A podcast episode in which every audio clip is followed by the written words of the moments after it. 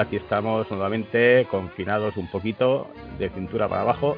Y bueno, hoy tenemos un programa un poco diverso. Hoy vamos, además de recomendar algunas cosillas, hablar un poco de, lo que pensamos del panorama cinematográfico, lo que nos viene y cómo se nos queda.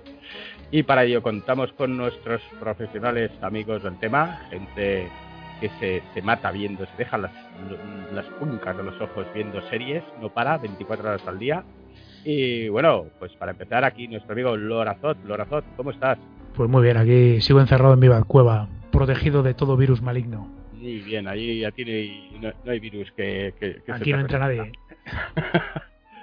bueno, también tenemos a, a Rafa, que por fin, por fin está aquí. Rafa, bienvenido. Bienvenido, ya, ya he acabado de hacer mis escapadas nocturnas propagando virus, así que vuelvo a estar en casa de, Aquí lo de esta, este confinamiento te están explotando, macho. Lo tuyo no es normal, estás trabajando. Trabajo como tres veces más que antes. Pero bueno. Muy bien, muy bien. estás en casa, haz esto. Muy mal, muy mal. A ver si esto se acaba ya y vuelvo a descansar y vuelves a descansar, a tener una vida relativamente normal. También tenemos a nuestro amigo Paul, Paul el Truño. Paul, ¿cómo estás? ¿Qué pasa? ¿Qué pasa? Aquí estoy. ¿Qué quieres que te diga? No, no sé ni qué decirte en estas circunstancias. Bueno, ¿a qué dedicas tu ocio, tu tiempo libre si tienes? Eh, pues la verdad es que sí que comparto comparto lo que cuenta la mayoría de las personas que parece que tienes menos tiempo. El tiempo se te hace se te hace más eh, más corto y mira que estás en casa y pierdes menos tiempo saliendo y demás, al menos en mi caso que no que no se puede. No, yo no, no tengo que ir a trabajar, con lo cual, bueno, trabajo en casa, con lo cual complicado, complicado, pero bueno, bien, se se buscan series y se, y se revisan cosas antiguas que sé que te duele mucho, pero yo las tengo que revisar, pues no las ya, ya. Claro, para ti son novedades. Claro, novedad, novedad, novedad, novedad. Muy bien, muy bien. Y también tenemos aquí a nuestro, nuestro hermano de sangre, a nuestro querido gaucho, eh, el Martín Fierro de, de, del cine y de las series. Mariano. ¿Cómo viste? ¿Viste? ¿Viste qué, qué bárbaro, ¿viste? No, y esto se va a poner. Estamos aprendiendo este bonito idioma que es el argentino. ¿Cómo estás? el, argentino es bastante particular en el mundo. Yo creo que a mí que me ha tocado estar por Europa y por otros países, eh, identificar el acento argentino entre la multitud. Encima, es verdad, porque uno, uno por ahí, ese mito de que el punto del mundo al que vaya siempre hay un argentino, y yo creo que es verdad, porque todas las veces que fui a algún lado, siempre, algún, ese es argentino, lo escuchás gritando, haciendo alguna boludez, eh, eh, aparte el acento es muy particular y lo, lo identificás enseguida. Pero bien, acá estamos, eh, a pesar de todo, y bancando acá, con una extensión de, obviamente, la cuarentena nos ha llevado a que esperemos unos 15 días más para poder ver, porque ni siquiera ya, al principio uno tenía la, la esperanza y decía, capaz que en 15 días salimos. Y no, acá es, en 15 días vamos a saber cómo sigue esto. Pues eh, aguantar ahí, ¿eh? Aguantar ahí todo lo que podáis y más, porque todo lo que se aguante es poco. Eh, evidentemente el dinero manda, pero, pero la salud manda sobre el dinero. Y yo creo que todo lo que podáis estar ahí metidos y, eh, está bien, ahí, al palenque. Sin duda, sin duda, bancándola. Claro, eso, abancando, abancando. Yo lo que tengo, yo cuando confundo un poco, ahora que hablábamos de, de, idiomas y de lenguas y tal, era lo uruguayo, el uruguayo y el argentino. Eh, eh, en, en, qué, en qué, en qué, el uruguayo, el, mira, es, me van a matar todos, si hay algún uruguayo escuchando esto me va a matar, pero no nos diferenciamos casi nada, en realidad no nos diferenciamos, nos diferenciamos por muy cosas muy chiquitas, o sea, tengamos en cuenta que Uruguay, sin desmerecer, es un país muy chiquito, pegado casi a la Argentina, y muchos joden y lo dicen en broma que Uruguay es una provincia más de Argentina. Obviamente no lo es, pero digo, en, con, respecto a lo que es costumbres, esas cosas, nos parecemos mucho. De hecho, yo voy bastante a Uruguay, eh, o, por lo menos iba una vez al año, por lo menos, a, Colonia, que me encanta, que lo tengo acá nomás, o sea, cruzando con un barquito, con un ferry, estoy en nada, en media hora. Eh, y la verdad que es, un país hermoso y yo creo que lo único que nos diferencia de ellos es que ellos dicen mucho vos, eh vos, eh vos cuando hablan. Es lo único. Después, después es lo, eh, o sea, tranquilamente eh, escuchás un uruguayo, un argentino y no, no sabes cuál es la diferencia. Realmente no, no hay, no hay. Distinto es con Chile, obviamente que se sabe, con Chile, eh, cachai, huevón. Está diciendo pura de cera, eh, con, un boliviano, con un este, que, países limítrofes que tenemos nosotros, que, la verdad que nos diferencian mucho, obviamente las provincias aledañas, ¿no? Bolivia, Jujuy, Salta, eh, tienen un acento bastante parecido, pero, pero las diferencias este, de costumbres y esas son bastante, bastante grandes. eh, no, no hay muchas diferencias. Es lo mismo, van a escuchar un uruguayo y lo van a confundir, chicos, con un argentino porque no. Yo los confundo. Lo único que distingo ahora estoy, luego, luego daré mi recomendación que voy a dejar con los pelos de punta, pero, pero estoy. Miedo me da. Estoy, aprendiendo mexicano, ¿eh? Cuidado, cuidado. Cuidado, cuidado, que os voy a dar una recomendación que os vais a caer de culo. Mira. Bueno, pues hoy el, programa de hoy va dedicado un poco al, cine, a nuestros pensamientos en lo que va, lo, cómo va a quedar el, cine detrás eh, este mini holocausto que nos ha venido en forma de virus. El, cine post-COVID. Sí, no vamos a poder sentar en una sala de cine, vamos a estar metidos en una mampara de cristal o qué ocurre. Y pues para eso estáis aquí vosotros, para comentar un poco vuestros pensamientos de a dónde vamos, de dónde venimos, quiénes somos. Sí, sí, es buena la premisa, me parece. Es muy buena. Me gusta ese debate, ¿eh? me es un debate que a mí me, me, me, interesa mucho. Eh, ¿Cuál es la actualidad del cine? A, sabiendas de que tenemos un cine, estamos heredando un cine, porque no quiero caer en la fácil de no, el todo lo pasado es mejor, porque no, no, no creo que sea tan así, pero sí siento que hay una diferencia muy marcada con este cine actual y con el cine de antaño, ¿no? Por lo menos a mí me, pasa. Mm. De ver una película de los 70, el otro día lo hablamos, lo dijimos varias veces.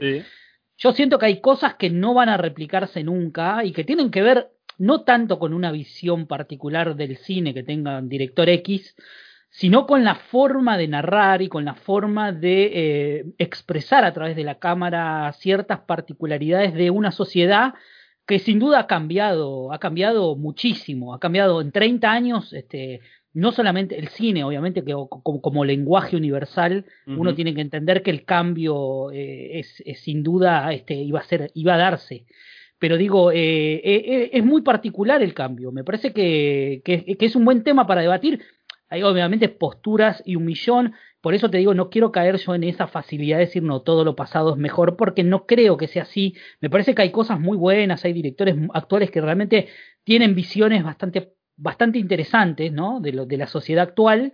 Eh, y, y, me gusta, obviamente, pero, pero uno no deja de sentir añoranza por la forma que tenían algunos directores que por ahí a uno le han llegado mucho, como David Lynch, como Cronenberg, como Carpenter, no sé. Hay un millón de directores que a mí por lo menos me, interesan, me interesan mucho.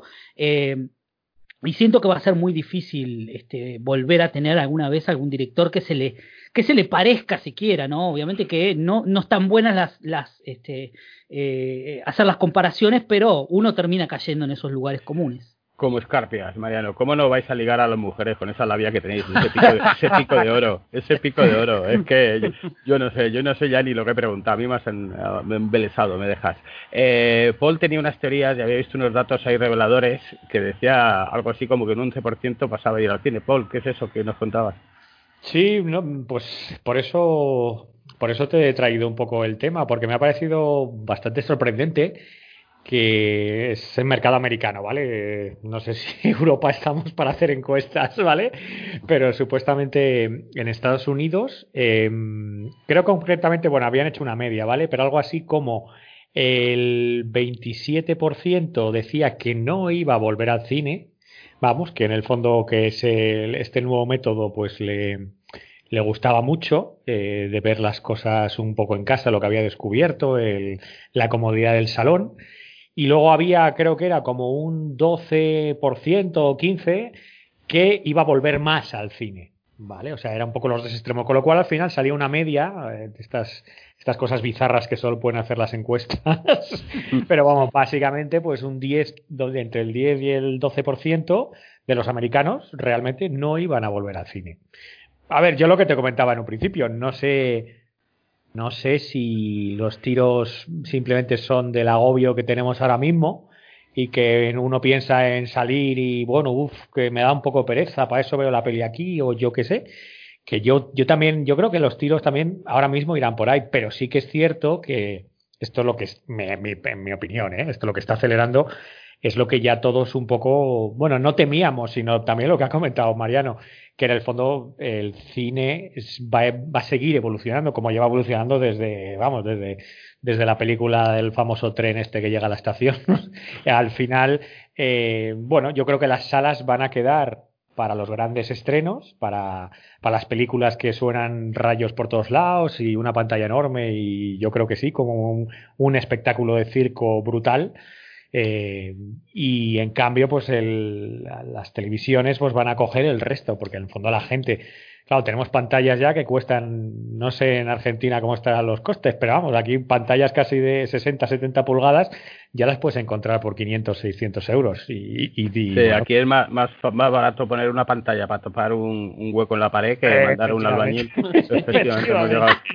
sí, sí. Bueno, y si, y si, tienes sitio, montarte tu pequeño sistema de retroproyección. Sí, claro, claro. También claro. te lo montas, ¿eh? Bueno, por... chicos, yo, yo tengo un proyector que me compré hace poco porque tengo un, una terraza que algunos vieron, creo que Ryan la vio, que uh -huh. una terraza bastante grande. Envidiable. En, en, en verano he salido, porque tengo obviamente una pared blanca, entonces proyecto sobre la pared blanca y eh, obviamente tengo un, equip, un equipito de audio ahí afuera y he visto, he visto grandes clásicos claro. ahí afuera en verano y la verdad que es una, una, una, una experiencia muy linda ver cine eh, al aire sí. libre en tu casa.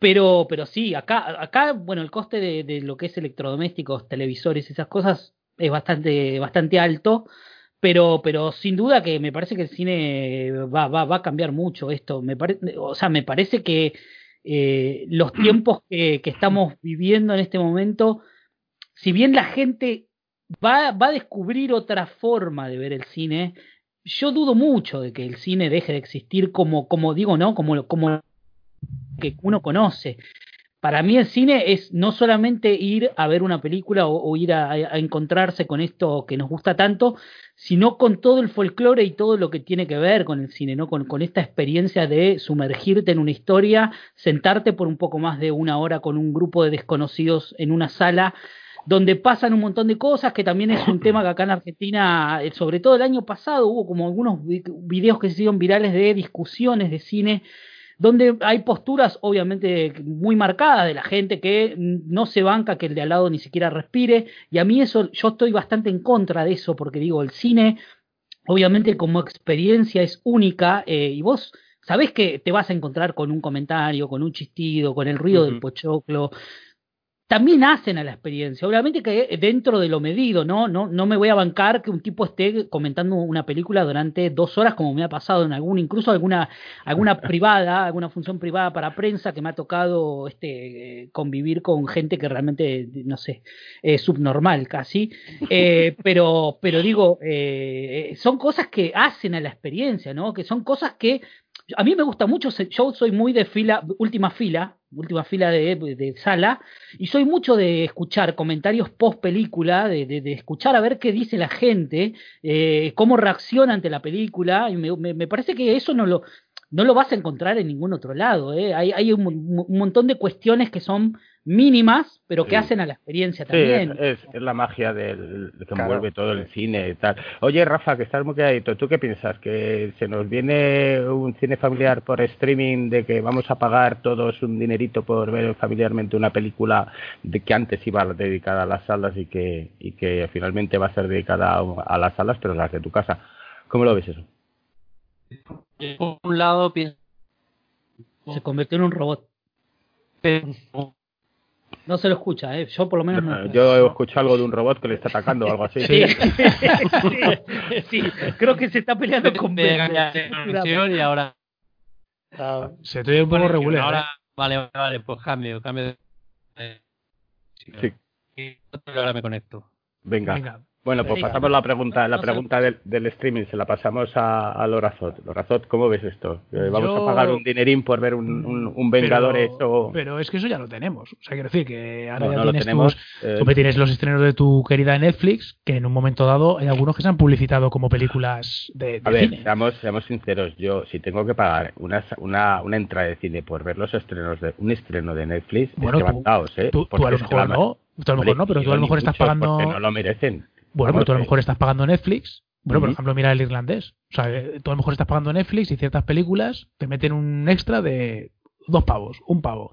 Porque a lo mejor es, eso es un estreno casi cinematográfico. O sea, yo lo que tengo claro que a mí el cine me gusta ir, es algo que me, mi, mi padre me ha inculcado desde pequeño, yo lo disfruto, pero también es cierto que por los precios y por las películas que hay ahora, pues, y bueno, y también el, el, tema de niños y demás también te limita, ¿no? Pues tienes menos tiempo, voy menos de lo que, de lo que iba antes y de que me gustaría. Pero también es cierto que te pones a mirar la cartelera y yo es que veo cosas, digo, es que esto, sinceramente, para gastarme nueve pavos en verlo en el cine, me quedo en mi casa. Entonces yo creo que esa, esa historia ya existe. O sea, ya hay estrenos cinematográficos de menor escala, pero en Netflix creo que o HBO en estrenos tipo, pues por ejemplo, grandes chascos que parecían que iban a petarlo y le petaron, pues por ejemplo, eh, Doctor Dolittle, que ha sido un desastre, pues es una, una peli que te puede gastar, mm, si quieres, por, por vergüenza, te puedes pagar dos euros o el dinero que sea, pero verla en casa. No es una peli que pudieran financiar, o sea, amortizar en pero Ryan, en, este caso. Joder, ah, Ryan, me acabas de poner los pelos como. Sí, sí, sí. Hasta a mí me suelo rato. Eh, ha vuelto en el momento justo. Está recorriendo la mejilla una lágrima ahora mismo. Pues entonces déjame, déjame simplemente que te hago un inciso porque te voy a dejar mal.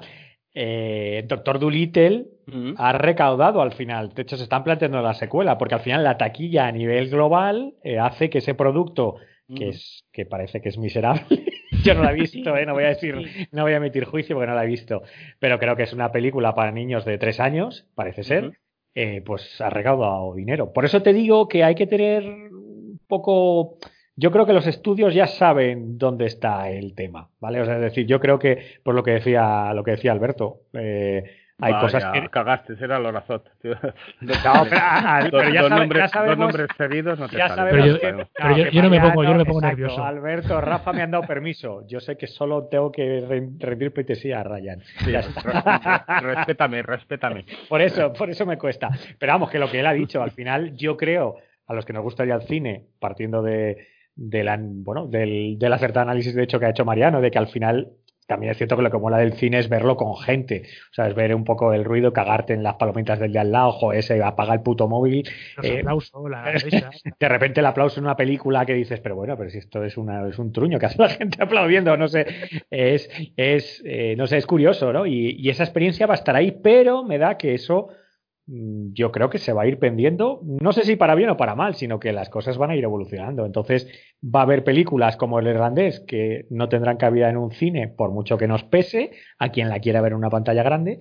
Y hay otras que a lo mejor ves Doctor Dolittle 2, que por tener los efectos especiales y los monos saltando por ahí, pero mm, oye, no es lo mismo lo que de hecho lo apunta muy bien Alberto.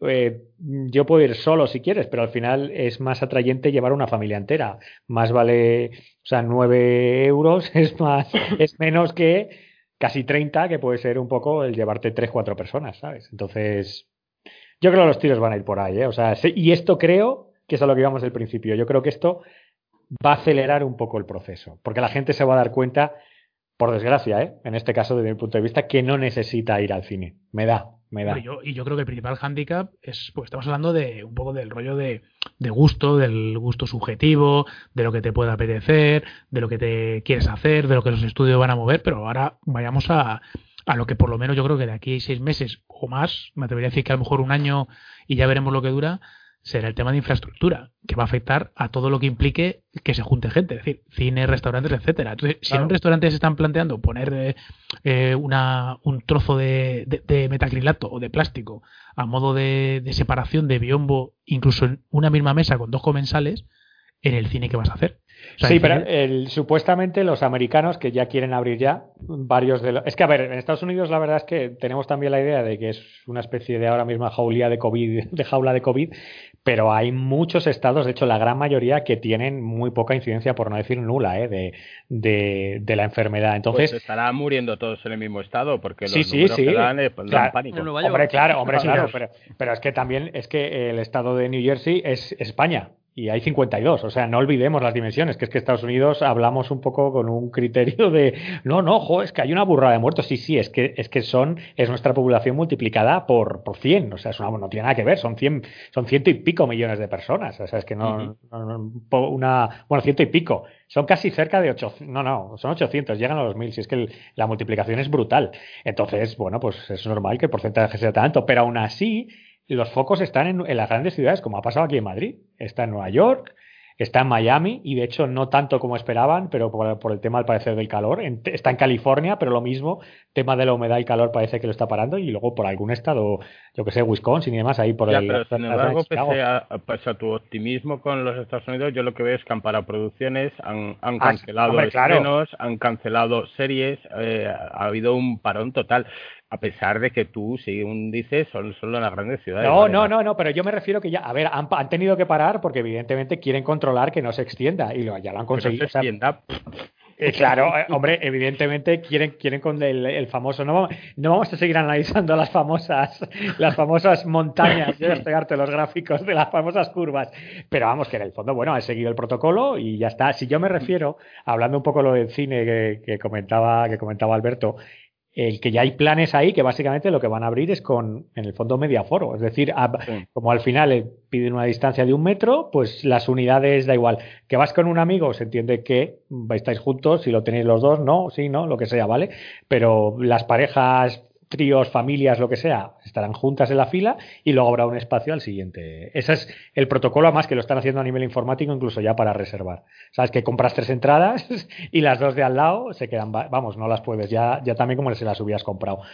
Ese es un poco el protocolo que se está llevando y que, y que vamos, es que si no, todos los cines AMC, que aquí tiene muy poca extensión, no sé, en Argentina, Mariano, hay, la cadena AMC está, tiene mucho muchos cines o no? no, no, acá, acá, en, la actualidad, en este momento, creo, mira, y, no, y esto estoy tirando un dato, pero por así a, memoria, eh, solamente hay tres, ponele tres cadenas grandes de cine y, en total serán unas cinco, pero grandes, grandes hay tres y AMC no está. O sea, todos solo tenemos eh, Hoyts, que es eh, Hoyts Cinemark, una, una fusión, eh, y tenemos Village. Y después creo que hay otra más, que no recuerdo el nombre, que creo que es Atlas, pero, pero nada más. O sea, no, pues fíjate, son, loca bueno, son locales o internacionales a escala, a lo mejor imagino que sudamericana y demás.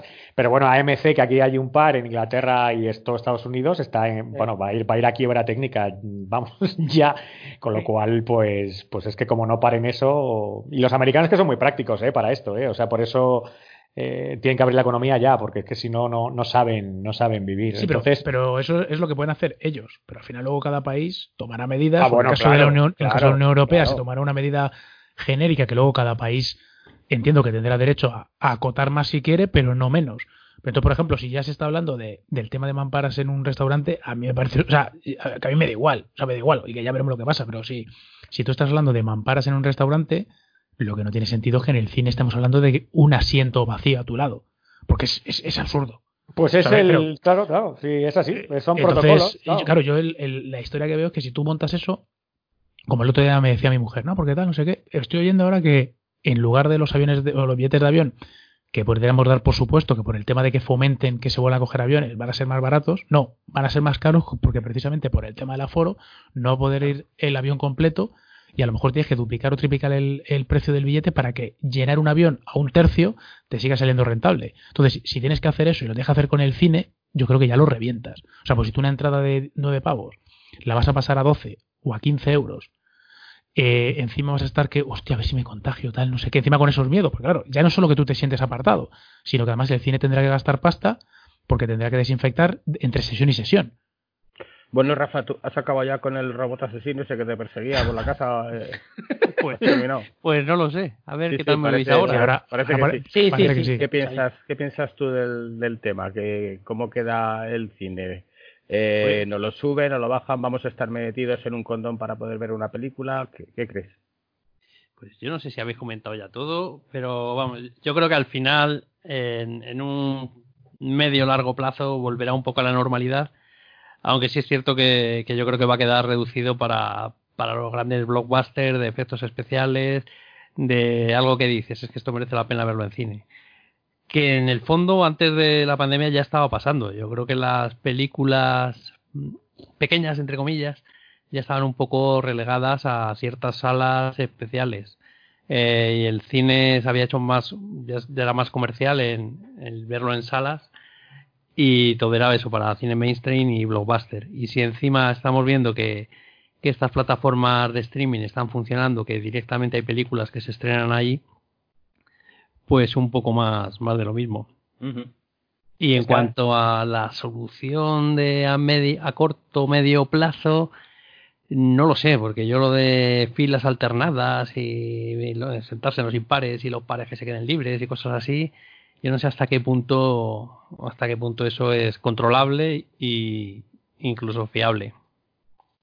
Hombre, un estreno, por ejemplo, que han retrasado, que va a caer para el otoño, que es la última peli de James Bond, eh, va a ser de luego uno de los indicadores. Si, si se peta, si se peta una sala, a la gente habrá perdido miedo. Habrá que ver si la gente tiene más miedo a ver a, otra vez al hombre este salvaje, al Craig, haciendo de, de James o, o, ah, es un animal, eh, o que tiene más miedo eso o al virus. Entonces, pues, pero, pero, el, pero el problema no es lo que quiera la gente, decir, porque eso lo hemos vivido este fin de semana. La gente, tú le das, le abres la puerta y, le importa tres cojones. sale en el virus. El problema, es, el problema son las medidas objetivas que ponga el... gratis a, a, la calle a pasear después de un mes y medio metido ahí confinado en casa y hablar hasta con la farolas, como hablábamos antes, y otra muy distinta es coger, meterte en una sala cerrada. Eh, claro, cerrada, con otro día al lado, escupiendo a lo mejor las palomitas o, cualquier cosa. que se empiece a ver una tos en la fila de atrás. pero, yo, yo sigo viendo más importante la medida que tome el Estado que la decisión de cada persona. O sea, yo creo que es como lo de los restaurantes. Se está hablando de mamparas y tal y no sé qué. Sinceramente, tú vas a, a comer al restaurante con tu mujer y tú evidentemente das por supuesto que tu mujer no está infectada, porque tú estás conviviendo con ella, no te la ha pegado, etcétera, etcétera. Con lo cual a ti si te casca una mampara vas a estar incómodo. Y habrá gente que preferirá decir, bueno, a mí que me quiten de mamparas y mierdas y yo me, me ocuparé de que no me tosa nadie, de que no me toque nadie, etcétera, pero yo quiero estar a gusto en el restaurante cuando vaya a comer. Y yo creo que es un poco lo que va a pasar en el cine. O sea, eh, será es lo que dice Rafa. O sea, ¿quién me asegura a mí que, vale, aquí nos ha sentado alguien que está infectado? Eh, y, pero lo habrán desinfectado o no. Y ahora resulta que tengo un tío delante, pero que se ha movido de sitio porque veía mal y se me coloca aquí, que vas a tener vigilantes dentro del cine. Claro, esa es otra. Por ejemplo, no hemos pensado que en el momento que abran los cines, cada sesión tendrá que ser en la sala convenientemente desinfectada, a principio. Con lo cual, olvídate de las 14 sesiones que pueda tener una película o las cuatro sesiones. Eh, van, a, ser, van a ser reducidos, van a ser reducidos, va a ser reducido el aforo. Muchos cines no van a poder mantener eh, el presupuesto que, que, implica el tener la sala abierta, con lo que cerrar. A ver qué tipo de cines nos encontramos en, en el futuro, que no van a ser parecidos a estos para Pero, pero, que también son medidas que yo desconozco, porque lo mismo parece que lo pasamos todo y, llega eh, octubre y, con el fiereo y tal, repunte otra vez, viene otra cepa del virus y nos vamos a tomar por culo otra vez. Por poder puede ser. Pero la historia gesto a mí, a mí me, me huele un poco a lo que pasó eh, en su momento con el tema del, del, tabaco. Yo en Argentina no sé cómo sería, no sé si se puede fumar en locales y no, demás. No, yo, yo, no creo que sea comparable. ¿eh? Yo no, creo no, no, ya, ya, es bastante, por lo que tengo entendido, es bastante mundial ya esta decisión pues de no se puede fumar casi en ningún lado. De hecho, aquí en el España, control sobre la venta es grande. Aquí en España sacaron un, un decreto y lo que primero hicieron fue se inventar una absurdez, porque no tiene otro nombre, de poner eh, mamparas de, de metacrilato que separaban o incluso biombos, o sea, biombos que no estaban ni herméticos ni nada y se supone que eso separaba fumador de fumador. Hubo bares que se gastaron y restaurantes una pasta en habilitar zonas de una manera, zonas de otra y luego 100 meses después, un año después, no, no, a tomar por culo que aquí no se puede fumar de ninguna manera. A ver, evidentemente esto es más serio y más grave, ¿no? Porque estás hablando de pandemia, de contagio, etcétera. Pero acá a mí me da la sensación que vas a hacer mm, que todas las, eh, todos los sitios, ya sean centros comerciales, cines, restaurantes, donde la gente entre, vas a hacer que tengan este desembolso cuando en un momento dado, vamos a suponer que todo va perfectamente, todo va bien y esto va desapareciendo o, se desarrolla una vacuna, llegará un momento dado dentro de un año, dos años, que no tendrá sentido. Y acabar de hacer gastar a estos negocios una inversión que a lo mejor muchos de ellos, cines pequeños o lo que sea, no pueden asumir y tienen que chapar. O sea, pues digo que yo es una situación que la veo complicada a todos los niveles, porque habrá, o, restaurantes pequeños, a lo mejor un restaurante pequeño no le interesa pasar de dar 100 comidas a dar 50, porque no le sale rentable. Pues supongo que en el cine será un poco lo mismo también. Sí, hay que ver, hay que ver un poco. A ver, no tenemos ni idea, no sabemos no, no, esto, esto, es elucubración libre. Todo. Claro, claro. Pero al final es que incluso ya se está viendo la guerra, que es lo que quería comentar, eh, de las propias distribuidoras. Claro, es una, es una parte de la industria muy fuerte, vamos, la cadena distribuidora. Y ahora mismo a, creo que es Universal, la tienen un poco pues, puesto la muesca, ¿vale? Porque la, la peli está de Trolls 2, este desastre de, de películas de, muñequitos con los pelos erizados. Eh, no, pero esa no la he visto aún, eh, porque no se ha estrenado aquí, pero se, pero se ha estrenado a nivel se ha estrenado a nivel eh, digital en Estados Unidos. Y de hecho la respuesta ha sido muy buena y ya los distribuidores se han empezado a cagar en su puta madre porque porque de Universal pues en vez de retrasar eh, ha decidido tirar por la calle en medio. Y Disney está probando el supuesto fracaso que iba a ser la de Artemis Fowl que los libros yo creo que pueden tener gracia, no sé qué habrá pasado con la adaptación, porque está Kenneth Branagh ahí detrás, veremos. Bueno, eh, Kenneth Branagh no es el de antes. ¿eh? Ya, no, bueno, y, Kenneth Branagh con un material que no sea Shakespeare complicado, ¿eh? Pero bueno. Pues eh, últimamente Kenneth Branagh donde pisa crece la mierda, ¿eh? Bueno, a ver. Es la pila del fin. ya, ya. No, hombre, ¿A, quién se le ocurriría darle Thor? Thor. ¿A qué Thor. Sí, bueno, pero luego te hace una buena, un buen porot y te hace. Y, un bueno, bueno, casi, casi, me muero con esa película. El buen de, de Paul, tío. Vamos, Pero tío. si me quedé dormido, me Ay, quedé Dios, dormido en esa película. Dios, ¿eh? Mira, tío, yo, yo soy pueblo y me tiro del tren por no aguantar a esa caterva de gente Qué subida a coñazo bordo. de película. Buah, tío. Eh, pues a mí, a mí me gustó. ¿Qué, qué os quiere, ¿Qué queréis que os diga? Pero vamos. Ah, ah, un truño más, sí, pero eso es muy cercano. Pero vamos, por- simplemente por acabar. Controls 2 eh, han abierto una caja de Pandora que va a seguir Disney Plus porque va a estrenar directamente ya Artemis Fowl.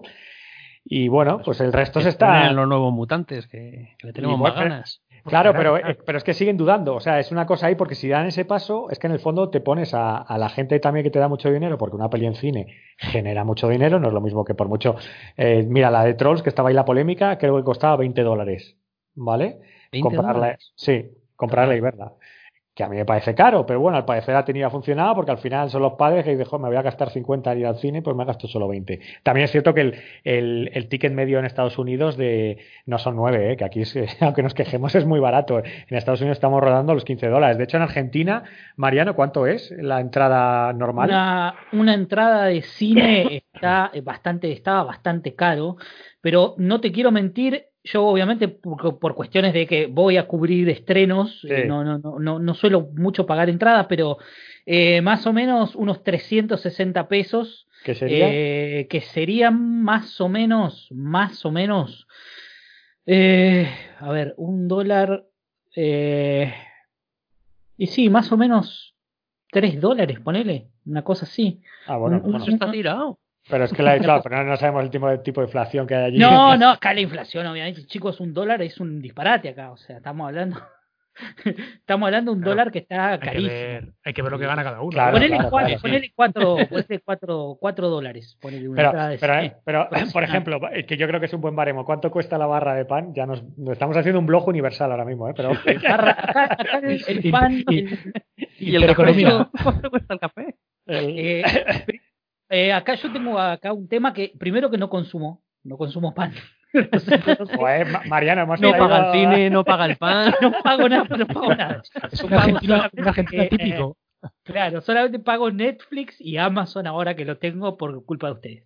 Eh, pero no, pero no, no, no tengo idea de verdad cuánto estará un kilo de pan, pero también es bastante caro, ¿eh? Acá el pan se, se o sea, el precio del pan se pone por, por peso. O sea, no por, por un ponerle, no por, no, no Ah, tasas no, un pan, no va- no va lo por peso. Vale, claro, pues, porque yo, creo que tengo, pan tengo la unidad, Mariano, yo tengo la unidad. ¿Cuánto cuesta Netflix en Argentina? En este momento Netflix en la Argentina está alrededor de unos 200 pesos, más o menos. Bueno, pues entonces- 180, entre 180 y 200 pesos. Y eso es, eso es lo barato, ¿no? O sea, el de, el de solo. No, el- pues, claro, el, el- el plan común, caro, el, El plan, el el común, plan ¿no? común. El, el caro debe estar el doble. El caro Pues por eso te digo, pues entonces estamos hablando, pues sí, pues si son como si aquí Netflix el barato son 7, 8, pues el doble, pues 15, Bueno, en aquí yo creo que, eh, que 15 teníamos, euros, por ejemplo, claro. Pablo, por ejemplo, aquí en, en, en España creo que tenemos el, en Europa es el sitio más barato que tenemos el- la suscripción a Prime. Sí. Y cuando nos subieron aquí se montó Ah, un- bueno, ya, claro. Sí, sí, un la, apoyo. la- la suscripción a Prime está 260 pesos por mes. Que no es nada. No es nada. 260 pesos por mes, pues como Netflix has dicho entonces, ¿no? ¿O no? Claro, más o menos. Ah, vale, vale, vale, vale. Bueno, Sí, pues sí, pero, no, pero es- no es caro. eh, pero estamos hablando de, de 7, 8 euros al mes, que es más o menos, sí, sí. Claro, ponele, me parece que sí, no, no, tampoco me van a matar, porque si no me van a matar. No conozco mucho las cotizaciones tampoco. Bueno, da igual, pero en el fondo, como dices, que, que, son como unos 400 pesos, ¿no? El cine, ¿no? Pues es el doble que Netflix, con lo cual 14, 15 euros. Tal cual. Pues es que en, en realidad, eh, con el costo de una entrada al cine, no, no, no pagás ni siquiera la mitad del mes de, o sea, este, la, mitad de, una entrada de cine es lo que te sale un Netflix, un Amazon. Eso es, eso es. Ahí está, pues es que es para, al final España es barato. Pero bueno, lo que hablábamos, que al final. No, es que España es barato, chicos. Sí, sí. O sea, eh, eh, eh, España es barato el consumo de ciertos productos. Me parece que España tiene un problema con el tema inmobiliario, que por lo que llega acá eh, y, con y los otras sueldos También, con los sueldos también hay problemas. Los sueldos, claro, hace falta una sueldo. Que nos, da rabia no, no, poder comprar, estando todo tan barato, con los sueldos que tenemos da rabia no poder comprar las cosas baratas. Claro. y, aún así las compramos, ¿eh? Claro, claro. Sí, sí, entiendo. pues eso, que, que, en el fondo, pues las distribuidoras, pues parten mucho pastel, generan mucho dinero y, y a ver qué pasa. Eso es que a ver qué va a pasar. En fin. Sin duda. Bueno, ¿queréis que pasemos ahora, antes del siguiente tema, un poco de, recomendaciones así de, de, cosas que hemos ido viendo? Vamos a ir haciendo un casi, casi, casi vamos al truño, ¿no? Y la recomendación yo tengo algunas. No, no, pero no, no, me refería a recomendaciones eh, eh, a, cosas que hemos visto que podamos recomendar de series y tal, un poco por encima, un poco por encima, sin profesionalizarnos ahí demasiado y sin dar datos, que tú eres poco de datos, Alberto. yo, yo, soy un padre, yo tengo que hacer que, que los niños aprendan por sí mismos, no dárselo todo mascado. Bueno, pues vamos a empezar con Rafa, que está ahí calladito, quería, está, estaba súper nervioso porque quería comentar la, el estreno de Netflix de esta semana, que es Tyler Reich esta película que ha hecho, no sé cómo se llama, le conocemos por Thor todos. Chris Hemsworth. Pues el, el, el, Pataki. El Pataki. el Pataki. También está el, el Sheriff Cooper o, Hellboy, como prefieres llamarle. ¿Ese quién es? Está David Harbour. El sheriff de. También aparece. De Stranger Things, sí. Ah. un papelito. Sí, porque el resto son indios. Sí. Indios de la India, me refiero. Sí, además he estado leyendo que realmente pasa en Bangladesh la historia eh, pero son indios, eh, no han cogido a gente de, de pues Bangladesh. cuéntanos, eh, indios, que son iguales. Cuéntanos un poco tus impresiones sobre este estreno que ha tenido Netflix. Las mías son positivas, ¿eh? Yo la vi y me pareció... La, la mía es muy, muy, muy positiva. Es, es un cine de acción que no deja descanso. O sea, es, es, un no parar. La historia es, es, muy simple. O sea, la hemos visto mil veces.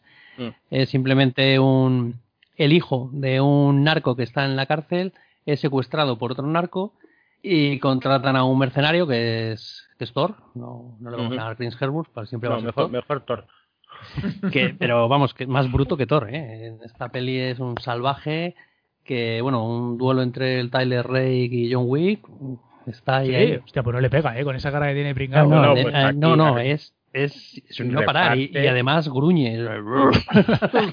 gruñendo reparte de una manera muy salvaje y es un no parar de acción. Eh, nuestro amiguete Alex eh, fue te la recomendó a ti Alberto diciendo que es, es digna de, Tony Scott. O sea, es sí, sí, eso me dijo. Pero, salvaje. Eh, sí, tiene esa textura de fotografía medio quemada ahí que era muy de característica de Tony Scott, que son los colores como muy tostados y demás. Y además, bueno, sigue Rafa, que, es un, un, non-stop de hostias y hostias. ¿y hay, crees? hay una escena central eh, más o menos a la mitad de la película, que, que yo creo que dura, no sé si 11 minutos y medio, 10 minutos y medio de un, falso plano secuencia, pero que, que, se mete entre edificios, atravesando habitaciones, de repente salta a un edificio, se cae, en persecución en coche, así 11 minutos sin parar, peleándose con uno, disparando a otro, que si viene otro que es un uno de las fuerzas especiales tan bruto como él y se lían a hostias mientras les atropella un camión así 11 minutos sin parar y además la cámara muy bien rodado porque hay veces que está detrás del personaje, con lo que te parece un videojuego, un Call of Duty, un Modern... Eh, ¿Cómo se llama este? El, bueno, un videojuego de acción pero de repente la cámara gira, entonces es un giro brusco para que le veas desde la otra posición y, y es, nada mareante, sigue muy bien la acción y muy muy bien. Eh, el guion es de Joe Russo, de los hermanos Russo, están detrás, ¿no? Están detrás, sí, están en, la, producción. Dirección no es, solo es guion. No, dirección es Sam Hargrave, que me parece que es su primer papel. Un machaca ha puesto ahí. Eh, eh, y el guion de uno de los rusos y los dos produciendo. También está metido en la producción eh, Thor. Y como curiosidad, está basada en un, en un cómic dibujado por un español, por Fernando León González. El cómic se llama Ciudad. Y además es que el cómic es guionizado por, bueno, André Parks, que creo que ha estado guionizando a Green Arrow bastante, pero también con guion de los rusos. Eh, me está informando, luego pasaré imágenes del cómic. Y el cómic, eh, más o menos la historia es la misma, lo que pasa es que lo sitúa en, la zona de, la triple frontera, que también conocemos también por Netflix. estoy dejándolo en, en Amazon es Ande Parks y yo ruso son los dos rusos y el Ande Parks son los guionistas y lo dibuja el Fernando León González este. Sí, he encontrado alguna paginilla, luego ya, ya la enseñaré. Yo, por ejemplo, en esto veo una clara diferencia entre un producto para consumir, pasártelo bien y es un, un guion básico con lo que nos estrenaron hace un, dos o tres semanas que se llamaba Spencer con Mark Warburg, que era un truño, tío. La vi, la vi, es que era un truño, es que era un truño. O sea, si me vas a dar una peli de acción, dámela bien. Y creo que, que, esta peli, por ejemplo, la de la de Tyler, pues me parece un peliculón por el tema de que, bueno, nos anda con tonterías, tiran a un niño de la terraza nada más empezar. Sí, sí, joder, eso es muy fuerte. Sí, tiene cosas que no se cortan. Me parece que los indios, pues por lo menos, eh, son más coherentes con las pelis de acción, más exagerados y más y, más bebentes y te convencen más. Tú te ves un Spencer y estas cosas no pasan. Y a pesar de que son los guiones son muy similares, porque al fin y al cabo es un tío matando gente, Spencer no consigue no consigue tener el, el nivel que tiene que tiene esta otra película. Pero, por ejemplo, habían hecho lo mismo con. Estás diciendo que esta es del calibre de la de Michael Bay, de la de Seis en la Sombra. Es que yo con, yo con Seis en la Sombra me lo pasé teta, ¿eh? No, para mí está es mejor que Seis en la Sombra. Pues, pero, que me, pero, pero me refiero que al final estamos Porque con este tipo de producciones sin más sentido que, que tiros. pero, no, no, pero en Seis en la Sombra tenía una trama que no la entendía ni el guionista. Para empezar por ahí ni sabía lo Es simplísima. es, simplísima y es, más, es mucho más efectiva. A la hora de entretener y ponerte un producto que es un non-stop de, de, violencia y de tiros, esta es más sincera y te llega antes. Seis en la sombra, al final se andaba por unos recovecos que no entendías ni por qué estaba ocurriendo eso. pues, eh, me, habéis dado ganas de verla porque la han puesto mal, ¿eh? Yo las críticas, es, ¿verdad? ¿Lo has leído, no, Alberto? Yo las críticas las he, yo he oído. de las dos de hecho, dicen que es un rollo. Así me la Sí, sí, sí. por ahí me he quedado un poco, bueno, pues digo, pues yo creo que hay momentos, momentos muy puntuales, ¿eh? por, por cómo es la trama, porque es que te cuentan que la ciudad está de Dhaka, que es la capital de Bangladesh, eh, no es que sea una isla, pero está rodeada por ríos y la única manera de salir es atravesando puentes.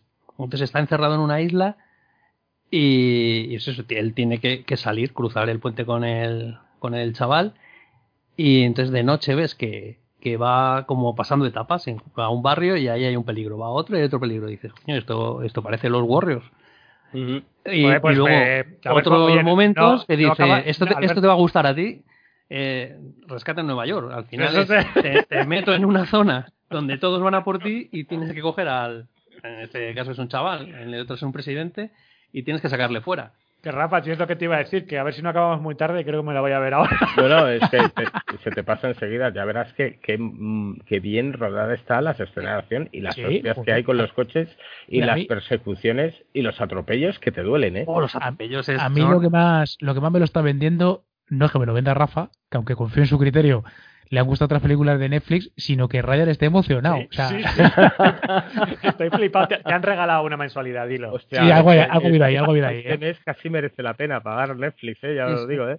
Yo este la, única, si le ponemos una pega, los momentos así de flashback emotivo que tiene, sí, que sobran, como para, para un poco justificar el drama que tiene el personaje a mí me hubiera pero, gustado. Pero también son, son muy poquitos, son eh, cortísimos y dos o tres salpicados en la película. No, no llega a cansarte, pero. Yo echo de menos que el final no tenga un número musical tipo Bollywood, ahí todos cantando. Ah, eso sería. Que hubiera, sido ya la, con, vamos, obra maestra. Con los títulos de crédito que salían todos ahí.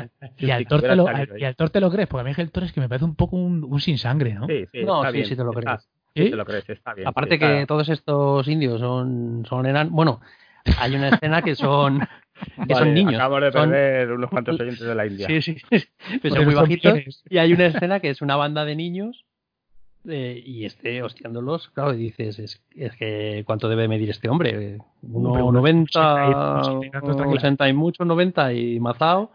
contra niños indios. Y dices, es que, vamos, que...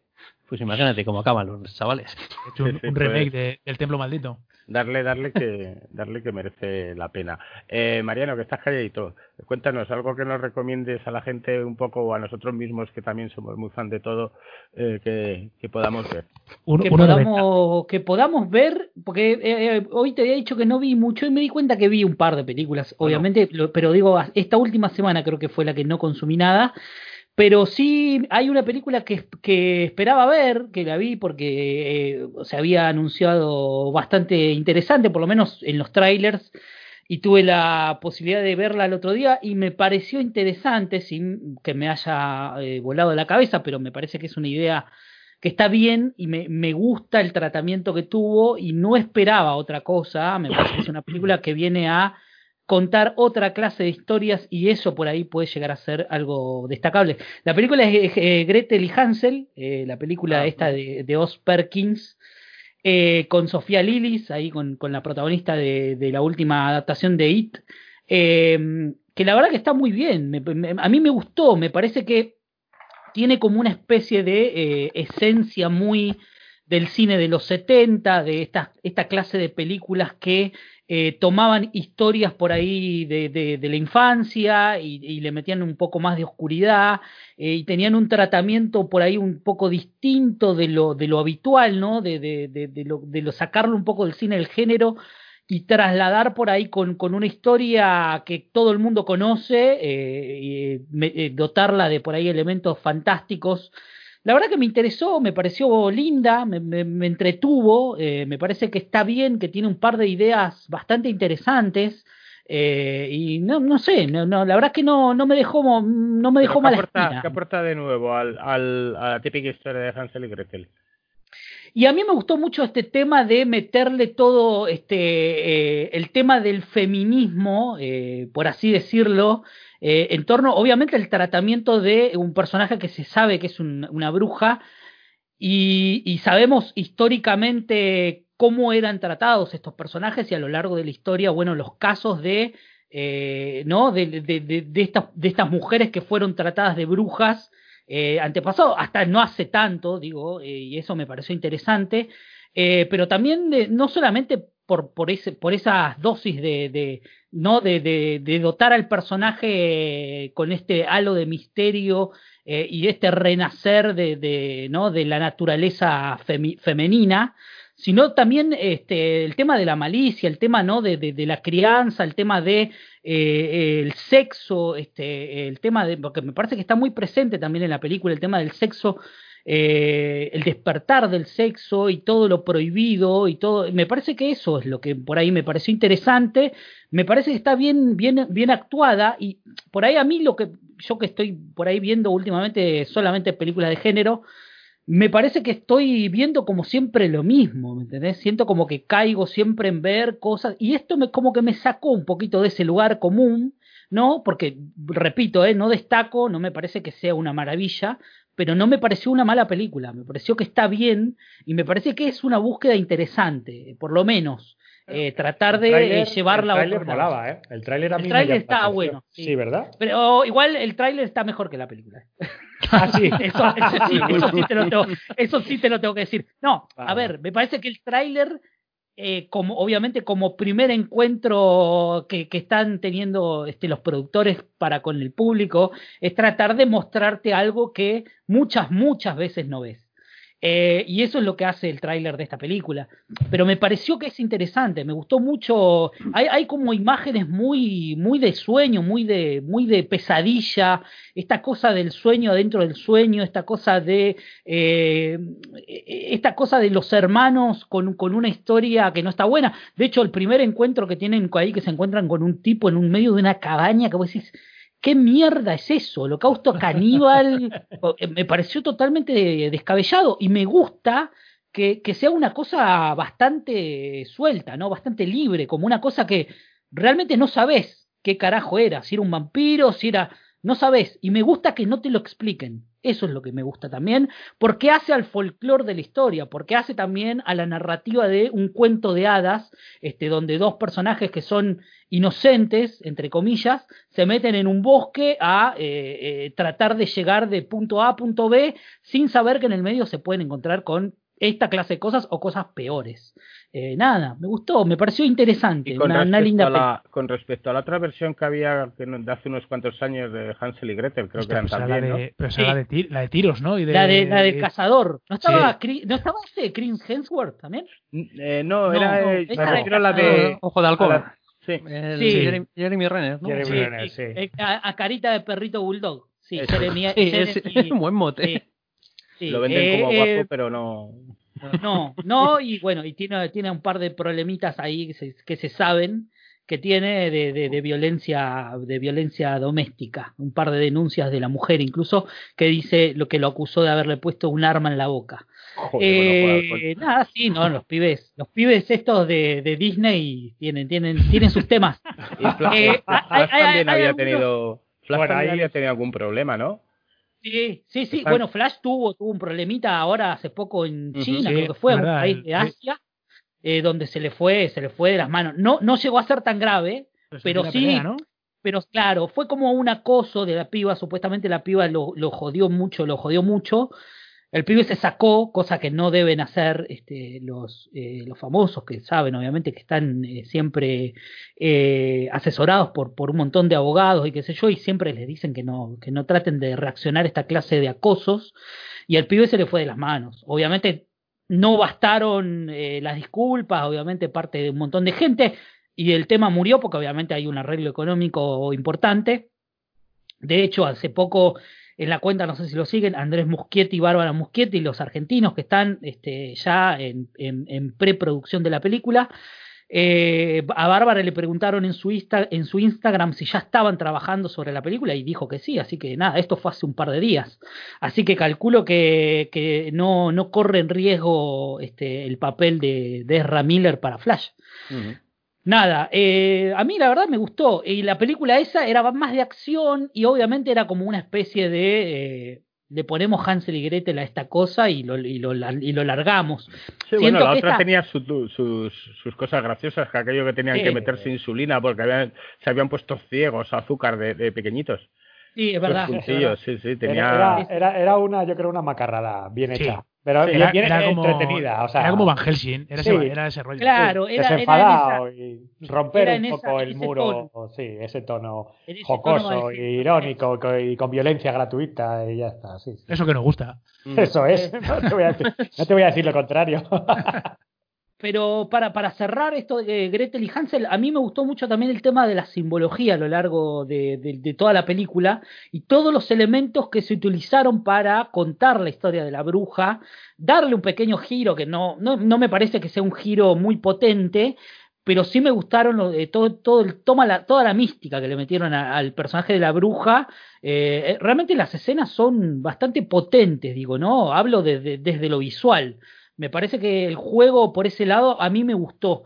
Eh, y me gustó el final mucho, me pareció muy interesante, eh, porque eh, la bruja como que de alguna forma le toma la mano al personaje de Gretel, intenta, intenta llevársela, como quien dice, el agua para su molino, porque se da cuenta de que ella tiene un don particular, entonces como que trata de, ¿no? de aconsejarla o llevarla de la mano por un sendero bastante oscuro, que, a lo- que uno cree en algún momento que puede llegar a caer eh, en eso, pero que, que termina, termina siendo un final bastante interesante. A mí me gustó, ¿eh? Me gustó. Yo le, le, le doy un aprobado. O sea, no, no le pongo un 10, pero yo creo que si aprueba con 6, un 6 le pongo. Eh, está bien, está bien. Está es una linda película bueno. para ver. No te arrepientes entonces, la recomendamos, ¿no? No, no, Entonces, la, la recomiendo, la recomiendo si les gusta esta clase de películas, ¿no? De películas como, no sé, de Wickerman o eh, esta clase de películas que parecen fábulas, eh, donde meten elementos que tienen que ver con brujería y donde este, pasan esta clase de cosas, creo que la van a pasar bien, les va a gustar. Y, y hoy Lorazot nos traía un, bueno, hoy me ha despertado el, el ansia porque ha visto, ha visto un documental que yo no había visto y me lo estaba recomendando esta mañana ahí con el café y decía, tienes que ver Sesión Salvaje en. Amazon Prime, sí. Que además Ya creo lo que, la ha has visto, visto, ¿no? creo que la ha visto Rafa también, ¿no? Sí, yo, eh, yo en Filming. Está en Filming y en Amazon. Sí, yo la vi en en los dos Amazon y sitios. me parece un, un documental muy entretenido. Una horita y media que nos cuenta pues todo el, el cine español desde los años 60 hasta el 2000, ¿no? O, el- o los Bueno, pero 90. Es, es el cine español bizarro, ¿eh? No, no, bueno, no, pero, pero el no, pero pero te cuenta todo, es decir, bueno, te cuenta, Hombre, ver, aquí cuenta- no vas a ver a Berlanga ni cosas así. No, a ver, eso es cierto. Te cuenta realmente lo que era el, el cine español en los 70 cuando se montó una industria como, puede ser el spaghetti western, pues aquí tenías el equivalente, tenías el chorizo western, o como puede ser el fantaterror italiano, pues aquí también tienes ese cine fantástico de terror. Es decir, lo que era el, cine no de autor, sino cine para, para vender, para el público, que la mayoría de él se exportaba. O gente que venía aquí a rodar, que era, a ver, te traigo aquí a Peter Cushing, te traigo a Christopher Lee, este es el guion, este es el director, no se conocían ni era nada, venga, adelante. Rodaban 15 días, un mes, película, venga, la siguiente, pim pam, pim pam. Y lo que estaba dando era un, pues eso, generar un producto en el que el, el director o el guionista y tal daba un poco igual, porque no eran películas autorales. Ahí aparecían tus primeras tetitas, la pe- las peliculitas de, de terror o incluso Sí, además, gore. además tiene declaraciones de actores de la época, pues como Simón Andreu, está por ahí Carmen Carrión y tal, eh, contando un poco, pues cuando empezaron a rodarse, apúntate esta Mariano que te va a gustar, eh, Eh, este documental, apúntalo, Sesión Salvaje. Eh, Sí. Hablan un poco de cómo, cómo trataban los estadounidenses que venían aquí a rodar a los actores y la diferencia en que encontraban cuando les trataban a ellos como allí hablaban de señor, aparte sí, ¿verdad? Sí, sí, bueno, y aparte decía, es que no me acuerdo cómo es este, sí, sí, no recuerdo el nombre, pues un tío que le, le he visto en decenas de series y de películas y demás, que además él decía que, bueno, e, es un tío que participó en la, en la grieta, en la de Piqué Simón también, Sí. que él decía que le... Pocho- Pocholo. No, pero ese no era. ese, Ya- ese ya sí dices. Y, Eh, además sale, sale mucho, pero Sí, se pasa sale igual, mucho. no porque, recuerdo el porque además es un tío interesante porque no solo hace películas de, de, de este fantaterror o, o películas tal, sino que es un tío que también cuando empieza el destape y empiezan las películas ese, también está metido ahí. O sea, es un tío que, que prácticamente hizo todo de ese, de ese tipo de, de géneros. Y por ejemplo, lo que comenta Ryan, que él habla que cuando llevan aquí los americanos y fichaban a actores españoles eh, porque eran más baratos o por lo que fuera, y que, pero creo que sabían un poco de inglés y se podían defender, que a él lo que le chocaba era que tenías primero un tío que estaba contigo para un coach para trabajar contigo el acento, o si eras inglés, si eras americano, o, o tú, o sea, si tu personaje era inglés o era americano, luego tenías un tío para, para desarrollar tu trabajo actoral, lo cual para un actor español era como decir, ¿qué es esto? O sea, ¿qué cojones es esto? Me están, o sea, me respetan. O sea, soy un Sí, sí. actor con, con mayúscula, no como lo que estaba acostumbrado el actor eh, estándar español, lo que era el cómico toda la vida en España, que, que siempre han sido considerados unos putos desgraciados, ¿no? Hasta hace a lo mejor 20 o 30 años. Claro, daban un poco de, de dignidad al, al oficio de ser actor de cine, pese a que no fueras a trabajar con uno de los grandes directores y ya de los consagrados. Era, aquí podías trabajar con un don nadie, pero te trataban un, un poco bien. También tiene un punto muy bueno, que es el, el- la defensa de lo que hemos llamado de toda la vida aquí la, la españolada. Cuando veíamos esas películas un poco, no sin sentido, pero bueno, tan, tan tipiquísimas y tan, tan nuestras. Entonces, el comienzo de la historia, esto eh, empieza un poco con, con el, espague- el espagueti chorizo, ¿no? Le llaman algo El así. o- chorizo o- western. sí, el chorizo western, contando un poco cómo, sabiendo que lo que estaba triunfando en, en todo el mundo era el espagueti western, pues dijeron, aquí somos capaces de hacer eso y más. Y entonces se meten ahí. Luego mm, vuelve a mitad de los 70, cuando nos metemos de pleno en el terror, con unas películas, pues como la que estábamos comentando antes, de ¿Quién puede matar a un niño? Una película implanteable en, la, en el día de hoy, pero que en- hacer. Claro, imposible. pero que en su momento, en su momento fue aquello un shock por lo, lo que se, se emitía, pero tampoco la gente se rasgaba las vestiduras. Yo creo que Mariano de esta película ha comentado algo en, en el programa de que tienen ellos, ¿verdad, Mariano? Sí, sí, sí, hablamos, hablamos, hablamos, eh, hablamos por encima. Muy, es muy interesante igual. A mí, a mí la verdad que me gusta. Sí, sí, además eh, tenía ciertos toques que, que vamos, desde eh, acribillar niños con una ametralladora, niños violando, bueno, violando, tocando a una mujer. no, eso es irrealizable a día de hoy. O sea, Ujú. se te- pero Luego- sobre todo, Es- es- eh, para mí está dentro de, de- de- de los grandes. Para mí es. Esto hablo eh, de una forma personal, ¿no? Es una apreciación personal. Para mí, eh, ¿Quién puede matar a un niño? Sin duda que es una de las mejores películas de, de terror de la historia. Eh, y no me, no me tiembla el pulso en decirlo porque creo que, a pesar de que Chicho Serrador no, no tuvo una carrera muy extensa dentro del cine, me parece que es un tipo que eh, entendía y aprendió a entender este, el cine de una manera bastante particular.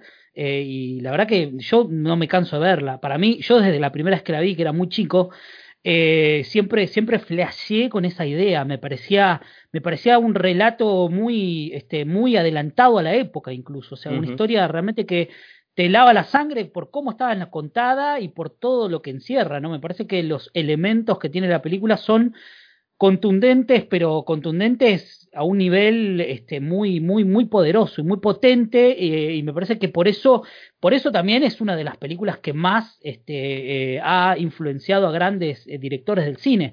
Eh, sin ir más lejos, eh, Eli Roth o Quentin Tarantino. o- de hecho, Quentin Tarantino le hace un homenaje ahora, chicos, en Once Upon a Time in Hollywood.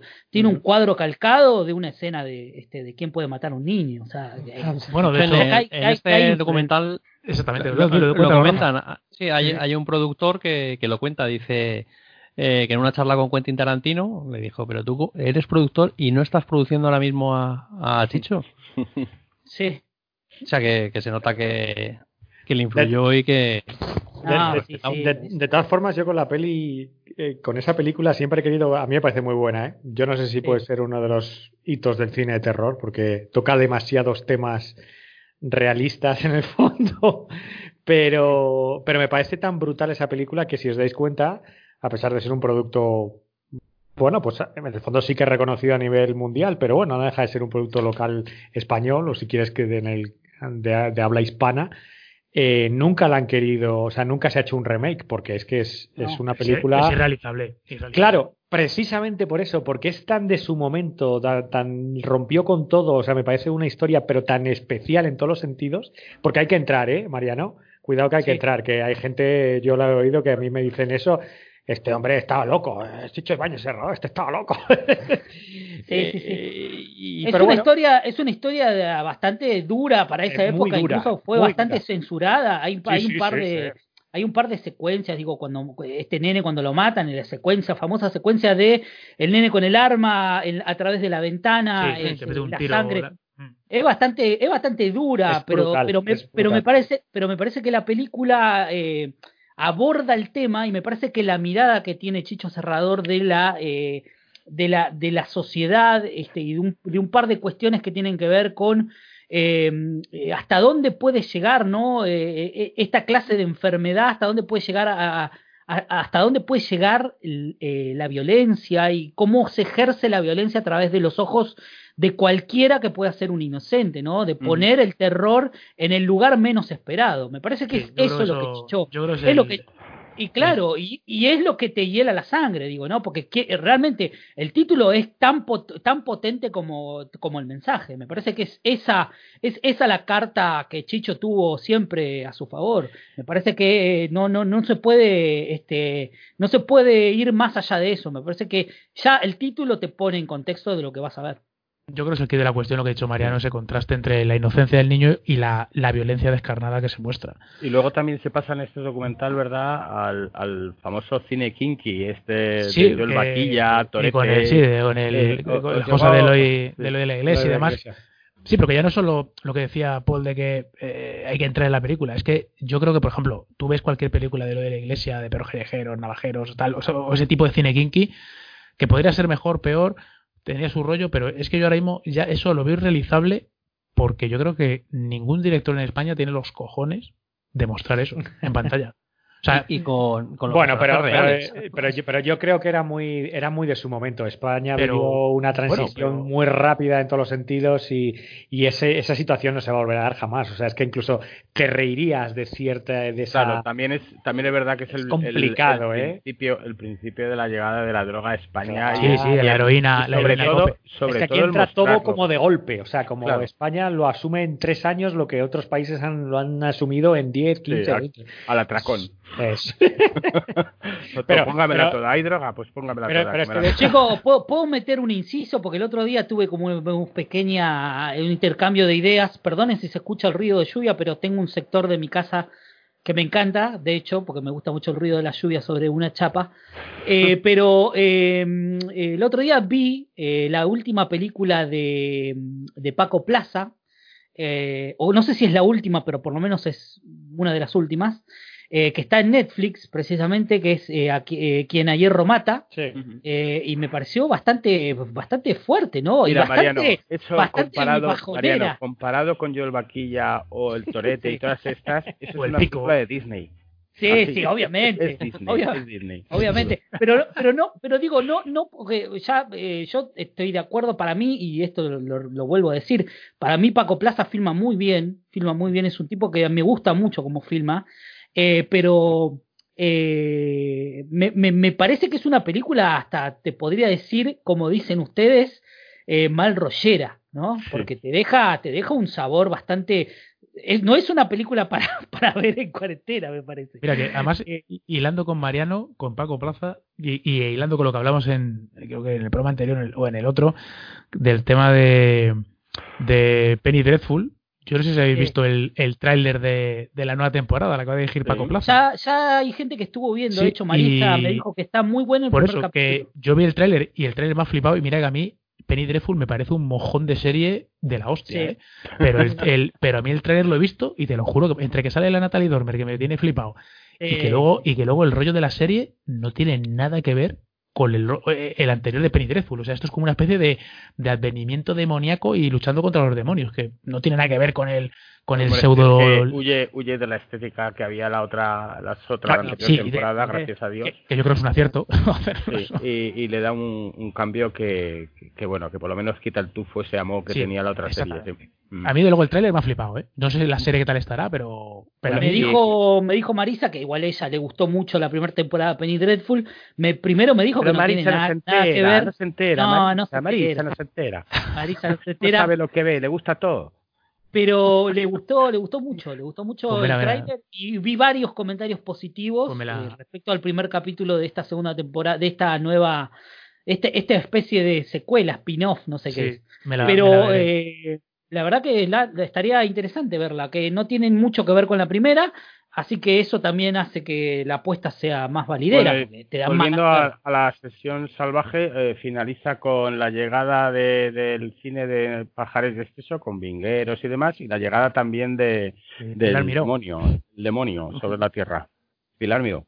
Bueno, pero fue- afortu- afortunadamente yo creo que tiene una visión bastante objetiva, es decir, te plantean los hechos, los actores y directores de ese momento, si te dicen que para ello fue una debacle porque Claro. claro, dejaron de llamarlos, dejó de existir ese cine, y, es cierto que en España desaparece ese cine de producto, ¿no? Y, y se pasa a tener un cine de autor que yo creo que para mal o para bien sigue durando hasta ahora, salvo alguna honrosa excepción de El problema, el ¿no? problema es que, y de la que lo acusan, es que se negó a que Claro, coexistieran ambos tipos de cine. Es Claro. decir, ella quería un cine más culto, un poco más, eh, digamos, de gafapasta ahora, y, entonces pues se negó a, a que se siguieran mm, fabricando semejantes mierdas. La industria española del cine se mantenía a base de ese tipo de comedias y de historias. Y se cargó, se cargó la industria. Se cargó la A ver, industria el- con todo lo que el- lleva. que ya funcionaba. No, no he visto no, no he visto el documental, ¿eh? pero me estáis picando porque esto, No, es, esto- es- pero es bastante neutro en ese aspecto, es decir, no, no la demoniza Sí, tampoco. sí, ¿eh? bueno, no, a ver, no, no debería, en el fondo no sé quién lo habrá producido. Siempre ha habido, yo he leído mucho sobre es- esta transición y Pilar Miró cuando llegó a, a su cargo político y demás, que fue cuando lo cambió un poco todo. Y bueno, a ver, hay un poco ahí de todo, ¿eh? Es cierto que era un cine que en el fondo tampoco tenía, no tenía una salida clara, ese cine pseudo comercial, serie, serie B, tirando para abajo que hacíamos y que hacían aquí las productoras americanas. Pero es cierto que a Pilar Miró evidentemente no le gustaba ese cine. No, Entonces, nada, nada. Y buscó la fórmula de las famosas subvenciones, porque todo bien, no sé lo que comentarán, no he visto el documental, ¿eh? No, sé no, si no lo- llegan, no llegan no- tema de las subvenciones, pero sí comentan, por ejemplo, la gente que habla del tema sí comenta que, a ver, evidentemente Pilar Miró influyó en que esto desapareciera, porque se lo cargó y demás, pero también es cierto, como tú comentas, que era un tipo de cine y de género que iba a tener su punto de Sí. saturación. Es decir, que iba a llegar un momento dado que llegaría a su tope si, si no haya llegado ya, y a partir de ahí A ver, ella, la gente ella se sí- cansa de él claro, también. Ella, ella argumentó en su momento, es que yo hice trabajo de esto en mis momentos. Bueno, Bueno, Y, y, y no, pero ella argumentó en su momento, y ver, era una tía muy inteligente, ¿eh? no sé cómo la pone el documental, pero es, era una tía a tener en cuenta. ¿eh? Otra cosa no, es no, que- negativo no dice nada. Ella No, No, salvo pasa muy por encima. sí, no. Ah, exponen los hechos, ¿eh? O Vale. sea, no, sí, sí, es, es que me, extraña porque yo creo que en España no hay huevos para ponerla, para criticarla, ¿eh? Es- y no sé, espero que no me. Bueno, yo ya estoy fuera del sector, así que me da igual. Pero, eh, pero, crítica, va- crítica. pero no, pero básicamente Eh, a ver, fue lista, ¿eh? porque en el fondo intuyó eso, intuyó que España no podía ser una industria. Es que fue un poco el, el donde pegó un poco el estallido. España, como, bueno, en ese momento entra toda la producción, bueno, europea, americana, serie B, entra, empieza a entrar mucho dinero y se empieza a ver, bueno, la apertura franco ya es transición, pasada ya, todo igual que la droga en tres años, pues todo, todo el dinero del cine, ya de los años 70, bueno, ya estaba mucho más laxo todo, ya saco, entra ahí, ¿vale? Y se puede hacer y se hace, es muy barato y aquí hay mucho talento, esa es la realidad. Pero bueno, ella intuyó eso, pero yo la que la critico es que yo creo que podía haberlo dejado ese tipo de cine podía haber existido y se podía haber creado a lo mejor una industria. Lo que, creó, lo, claro, lo que creó fue eh, una, un autorismo, llámalo, o sea, unas obras, pues no hay industria, es decir, las pelis se, hace, se consiguen hacer de milagro, pero porque son películas con un, bueno, supuestamente es lo que pretendía, porque como estaban subvencionadas, tenían una subvención al Estado que supuestamente valoraba los guiones y buscaba, pues oye, tenía, tenía gente muy, eh, o sea, muy de valorar y era un cine en el fondo, si te das cuenta. ¿sabes lo, que ocurre, Pablo? Que ya pasó eh, del, del, cine puro de entretenimiento, sea bueno o malo, te pueda gustar sí, o no. Sí, sí, sí. Pero ella pasó de ese tipo de cine a películas como El crimen de Cuenca, de denuncia, de Hablamos claro. de bueno, pero, pero, el, bueno, pero, el, pero el crimen, el crimen de Cuenca, el crimen de Cuenca que es suya casi estaría más cerca del género que se carga, ¿eh? Porque al final. No, porque no, no, eso llegan a comentar. es, un... es, una exploitation, ¿eh? No, sí, para nada, no, pero, no lo has visto. Pero... Si es una exploitation, no lo has visto. Porque no es, no es, pero. es una película de denuncia a un momento de la historia. Se aprovecha del momento, exacto. Y sí, puede parecer claro. un poco, pues eso, como pues, eh, pues las telefilmes esto del crimen de Alcácer y todas estas. No, bueno. no, es, no es una black exploitation para nada. Eh, yo, yo creo que no. Es cine denuncia de un régimen pasado que estaba más o menos reciente y ahí, eh, a, a partir de un caso que fue un asesinato, eh, lo que hace es una crítica sobre ese tipo no, de tienes, política que había. Una, ese escena que son de estas que ti, rollo Mártir, ¿eh? que me refiero que sí, pero que no es una película. O sea, que es denuncia, sí, pero que también se regodea en todo el tema de la tortura y de la violencia también, ¿eh? O sea, está no, un poco claro, evidentemente, luego, pero independientemente lo que hace es denunciar, es decir, de ahí pasa a películas, yo que sé, pues El perro del hortelano, ya es Eso un sí, cine claro. un poco más cultureta, es decir, un cine histórico donde se, se están creando los primeros cimientos de lo que sería un cine un poco más serio, ¿vale? Y te ver, hablo ya de, sí. de, de hacia después Sí, de no, una... Yo no sé lo que dice el documental, ¿eh? pero básicamente la mayor acusación es que al, al meter esas subvenciones del, del, Estado, las películas acaban siendo, eh, bueno, solo dan el dinero a ciertos elementos. Entonces, sí, que al final, al final son todos iguales. Eh, yo, ya no que sean iguales o no, sino que al final acabas haciendo una especie de gueto que todos, eh, bueno, pues mira, yo presento esto, creas una industria, incluso se llegaban a hacer películas que no se iban a estrenar, pero que generaban dinero al productor mmm, porque, bueno, porque le generaban un dinero que luego, aunque no se estrena en cine, eh, lo estrenaban en una sala, o sea, cumplía los mínimos y ya Bueno, ganaba pero eso- dinero. Pero sigue pasando ahora, ¿no? No hubo una hacerla de ante poco, hubo un gran Sí, eh, bueno, pero- pero- con el Garci y compañía, con la Eh, película sí, sí, claro, Holmes. claro. Es que, pero es un poco lo que pasa, que al final, eh, si la mayor crítica que fue es esa, es que al final acabó haciendo una, una especie, el cine lo convirtió como una, una panda de amigos, ¿no? Solo pueden hacer estos. Me da igual que sea cultureta, no, llámalo culto, o sea, hay, hay muy buenas y grandes películas en España. Sí, hablamos, claro. hablamos el otro día del Bosque Animado, por, de, de esa, un Sí, poco sí, sí, sí. saliendo de, recién salido de esa época y con Pilar Miró ahí dirigiendo un poco hasta por detrás, si quieres, pero, pero bueno, que al final es el cambio ese, yo entiendo que puede haber ahí, por eso, si os habéis quedado con el mensaje de que la acusan, me parece bien, porque nadie, nadie ha tenido huevos de hacerlo. No, pero, pero- pero yo creo que son muy inteligentes porque ellos te dejan los datos, los, Sí, acto- los actores claro. y directores eh, hablan, pero tampoco es en plan de vamos a estar ¿Qué- 20 minutos poniéndola a ¿Qué parir. dice, ¿Qué dice? Habla, es que yo creo que murió ya. No sé si hay el Juan Piquer Simón dice algo. El, No, no sé hablan, si- de él, hablan de él, de Slacks, de la grieta y demás, pero él como tal no. Yo creo que ya estaba muerto cuando sale Sí, el. sí, yo el creo que cita- estaba yo creo que muerto. murió hace un par de años largo. Esto, es esto de ser, esto de estar rodados eh, 2018-2019. Ya. El único que dice algo así, sí, mojándose más, eh, creo que es Mariano Zores, pero él no dice nada. Dice, dice que él tenía Tres películas eh, tenía en la Gran la Vía, Gran- tenía tres películas en la Gran Vía y que esta mujer no podía estrenar. Y, Y que y que eso fue fue que- rebote, que, claro. que ella quería una sala para estrenar y, y ahí empezó Sí, todo. sí, es un poco que, que- que acabó haciendo el patio, el, acabó haciendo el ministerio y de todo, y de todo, el- de todo, literalmente, de toda la parte cinematográfica española, su patio de recreo. Eso es lo que las malas lenguas, y hay datos que, el- que son reales, y es verdad. Que Mariano Zores, que dentro de tres años esas películas no tuvieran ningún éxito, es probable y que probablemente pues ya el cine lo te... Pero bueno, pero se puede decir que hubo una manipulación ahí. Bueno, bueno pero, pero tendrías a lo mejor un, lo que es ahora el, directo a vídeo, ¿no? A lo mejor no, te iban al cine, pero tenías un directo a vídeo de Mariano. Yo no lo sé, no lo sé. Yo, a ver, todo ha sido muy endogámico, se absorbieron las empresas, por ejemplo, de, vestuario, pues eh, quedaron tres o cuatro de las que había, pues se pasaron a dos. Bueno, hubo una reconversión. Yo creo que se hizo, en el fondo yo tampoco, yo creo que se hizo todo muy rápido, como, como en esa época en España, de verdad. Yo creo que hubiera acabado así, ¿eh? porque no había dinero para, para competir con otras industrias, es la realidad. Yo creo que es muy difícil, es muy difícil salir un poco de, esa artesanía que seguimos teniendo. Vamos, bueno, ya, ya, menos, pero bueno. Yo creo que ha quedado claro que es un documental interesante. Hemos picado a Paul, así que. Sí, sí, joder, ya, ya tengo dos cosas que ver hoy, macho. Me, vais a matar. Y, y bueno, a ver, Ryan, ¿qué nos traes tú? Bueno, pues yo con la mía. Yo miedo, no miedo me das. Yo, no sé si os voy a picar. Mira, eh, todo ocurrió ayer. Ayer por la tarde estaba echando. ayer fue cuando me descubrí este, este vicio secreto. Ayer por la tarde estaba yo aquí en el salón eh, jugando a, un juego deprimente donde los haya, que es el This War is Mine. Es un juego terrible que desde luego no lo recomiendo a nadie para el confinamiento, donde tienes que pasar unas penurias. Se supone que estás en un, en un país. Eh, centro europeo eh, donde ocurre una guerra y estás confinado en una casa y tal. Bueno, pues yo normalmente con este juego, cuando juego, me quito los cascos para no estar llorando con los lamentos, el viento y la música que tiene. Y bueno, pues en mi casa estaba aquí mi señora echándose viendo la última temporada de una serie creada por Manolo Caro que se llama La Casa de las Flores. Ni puta. No Ay, ay, ay. Ay, ay, ay, mira ahí. Por ahí suena. Mariano la conoce, Mariano la conoce. Mariano, sí, sí, estoy. Estuve como un día donde entraba en redes y solo era la Casa de las Flores. Eh, y nada, no, no sé. No, no, no, no, consumo. Esto te vuela la cabeza literalmente, ¿eh? Esto es adictivo, pero como, como, como lo, peor de las drogas, que te traigan y te las, si te tomas uno. Yo empecé, estaba escuchando y estaba escuchando unos diálogos que me parecían tan surrealistas para ser, porque yo tenía en mente que esto era un culebrón. Y sí que es un, un culebrón, pero es, eh, es un homenaje a todas las telenovelas, a todas las telenovelas habidas por ver, pero con un, un giro totalmente eh, nuevo, que es lo que lo hace fascinante.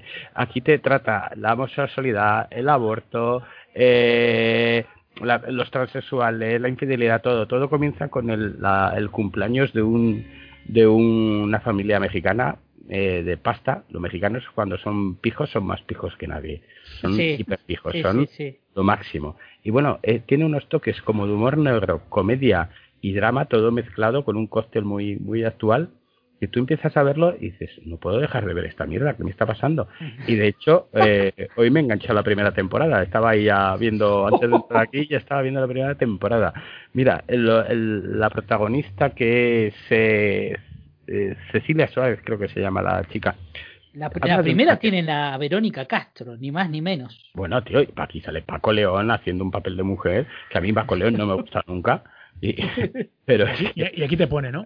Aquí dices, pero bueno, ¿cómo, ¿cómo, puede ser tan original una serie que me están viendo, vendiendo un, un remake de una serie ochentera, una telenovela ochentera, pero actualizado totalmente, ¿eh? ¿eh? con unos diálogos y unos momentos y unas situaciones que, que, que cada capítulo va a más y a más y a más es el enganche por el enganche, ya puro duro. Es decir, esto es tienes que pasar una pandemia para, para ver esto. Si no, no lo ves. Cuando tú llegas y dices, Fue, tengo otro visto, y estás escuchando, mientras estás buscando comida para tu familia en la casa, en el juego este, y no sé qué, y salvando a fulano, y cambiando y tal, y estás escuchando, llega un momento que ya te giras. Te giras, te giras, y estás viendo unas cosas que dices, oye, voy a dejar esto en pausa, porque yo necesito ver esto, que me tengo que enterar, porque este tío está con un transexual, qué ha ocurrido con las drogas, ocurrirá con el hijo de fulano. Es impresionante la manera que estos tipos eh, han sabido eh, hipnotizar a la peña con esta serie. eso lo voy a decir a mi mujer, la casa Flores. Sí, eh, como te pongas con ella, lo verás, lo verás, porque es que los diálogos son de descacharrantes, ¿eh? Empieza todo pues con un cumpleaños de una familia muy rica y tal, y en este cumpleaños, eh, pues llega, se juntan los hijos, hay mucha gente, aquello es un fiestorro, todo es tal, y una de las hijas se presenta con su novio que es negro. Claro, todos los mexicanos dicen, hostia, que se ha traído un novio negro, ¿esto qué puede ser? Como, poniendo caras de, de, situación y tal. Bueno, a todo eso aparece una mujer que se supone que va a ser la protagonista, porque es la narradora de esta serie, pero que a los cinco minutos se termina colgada de una lámpara, en plena fiesta. Resulta que esta mujer es la, esto es la amante, pero en serio de coña. Es que tiene de todo, es que tiene de todo. No es una comedia comedia, pero es tiene situaciones tan absurdas y tan que es terminar descojonándote. Pero está hecha apuesta, ¿eh? No, no le sale Sí, pero yo, lo que había leído es que era en el fondo tenía era un lo diré, era eh, o sea, se reía un poco del género de, de las telenovelas, ¿no? Se, ríe del género, pero de una manera muy muy elegante. ¿eh? No te creas tú que se ríe en plan el descacharre. Ya te digo que eh, la situación con la señora colgada, que piensas tú que va a ser la protagonista, pues no, eso genera que el, marido de esta familia ha estado conviviendo con ella durante 20 años y lo sabía todo el mundo menos su mujer. Entonces a la mujer le da un, subidón de presión, que es la tensión, ahí le llaman la presión. Y entonces pues cae, cae desmayada antes. Pero claro, luego aparece la hija. Mira, es todos los elementos de un culebrón tal, pero de, una manera muy inteligente mezclado. Es decir, que eh, te, lo, te lo van combinando con, con buenos actores que te ríes, con momentos eh, trágicos que los tiene, con una banda sonora que te están poniendo unas canciones que a poco que sepas te la vas a conocer casi todas. Y de verdad, ¿eh? yo os lo recomiendo eh, a Rafa sobre todo que tiene ahí un lado, un lado un lado más más más sensible y, darle una oportunidad, ¿eh? Veros, mira. os veros tres capítulos de esto y si podéis os despegáis. Eh, voy, voy, a hacer un pequeño inciso porque mi amigo Javier Ponzone acá en Argentina, el otro día un periodista acá, bastante conocido acá en, la Argentina, él está haciendo vivos por Instagram, eh, yo a veces he salido alguna vez haciendo algunas recomendaciones, y hace poco, eh, no, yo no, no, lo pude ver, pero le hizo una entrevista a Manolo Caro, ¿es no? Manolo Caro o algo así, sí. el director. Sí, sí, director, creador, sí, sí. el creador le hizo una entrevista bastante interesante, creo que es una entrevista de más o menos una hora, eh, así que debe estar bastante buena, eh, porque sé que le ha preguntado de todo. Así que si la quieren encontrar, está en YouTube, en el video de Javier Ponzone, Ponzone con Z, lo encuentran en YouTube y pueden ver la entrevista que le hizo él ahora hace un par de días, este, hablando precisamente de esta serie y hablando un poco de, todo lo que tiene que ver con la trama de esta telenovela, que parece interesante, ¿no? Yo, la verdad. además, además no, no pero no me río, pero no, no, no veo. O sea, he visto telenovelas. De hecho, chicos, me enganché viendo un Paco el otro día en Netflix hablando de esto un poco eh, una serie, eh, para que no me acuerdo el título ahora, yo creo que son 10 capítulos y no pude parar de verla. Era una, yo sabía que estaba consumiendo eh, este, la droga más, eh, vale, tal. pero, pero no lo pude dejar. O sea, no me acuerdo, ya me voy a acordar el título, pero nada, esta clase de historias que sube Netflix que, que son así, o sea, son de ese tipo de, de contenido que no te, no te largan.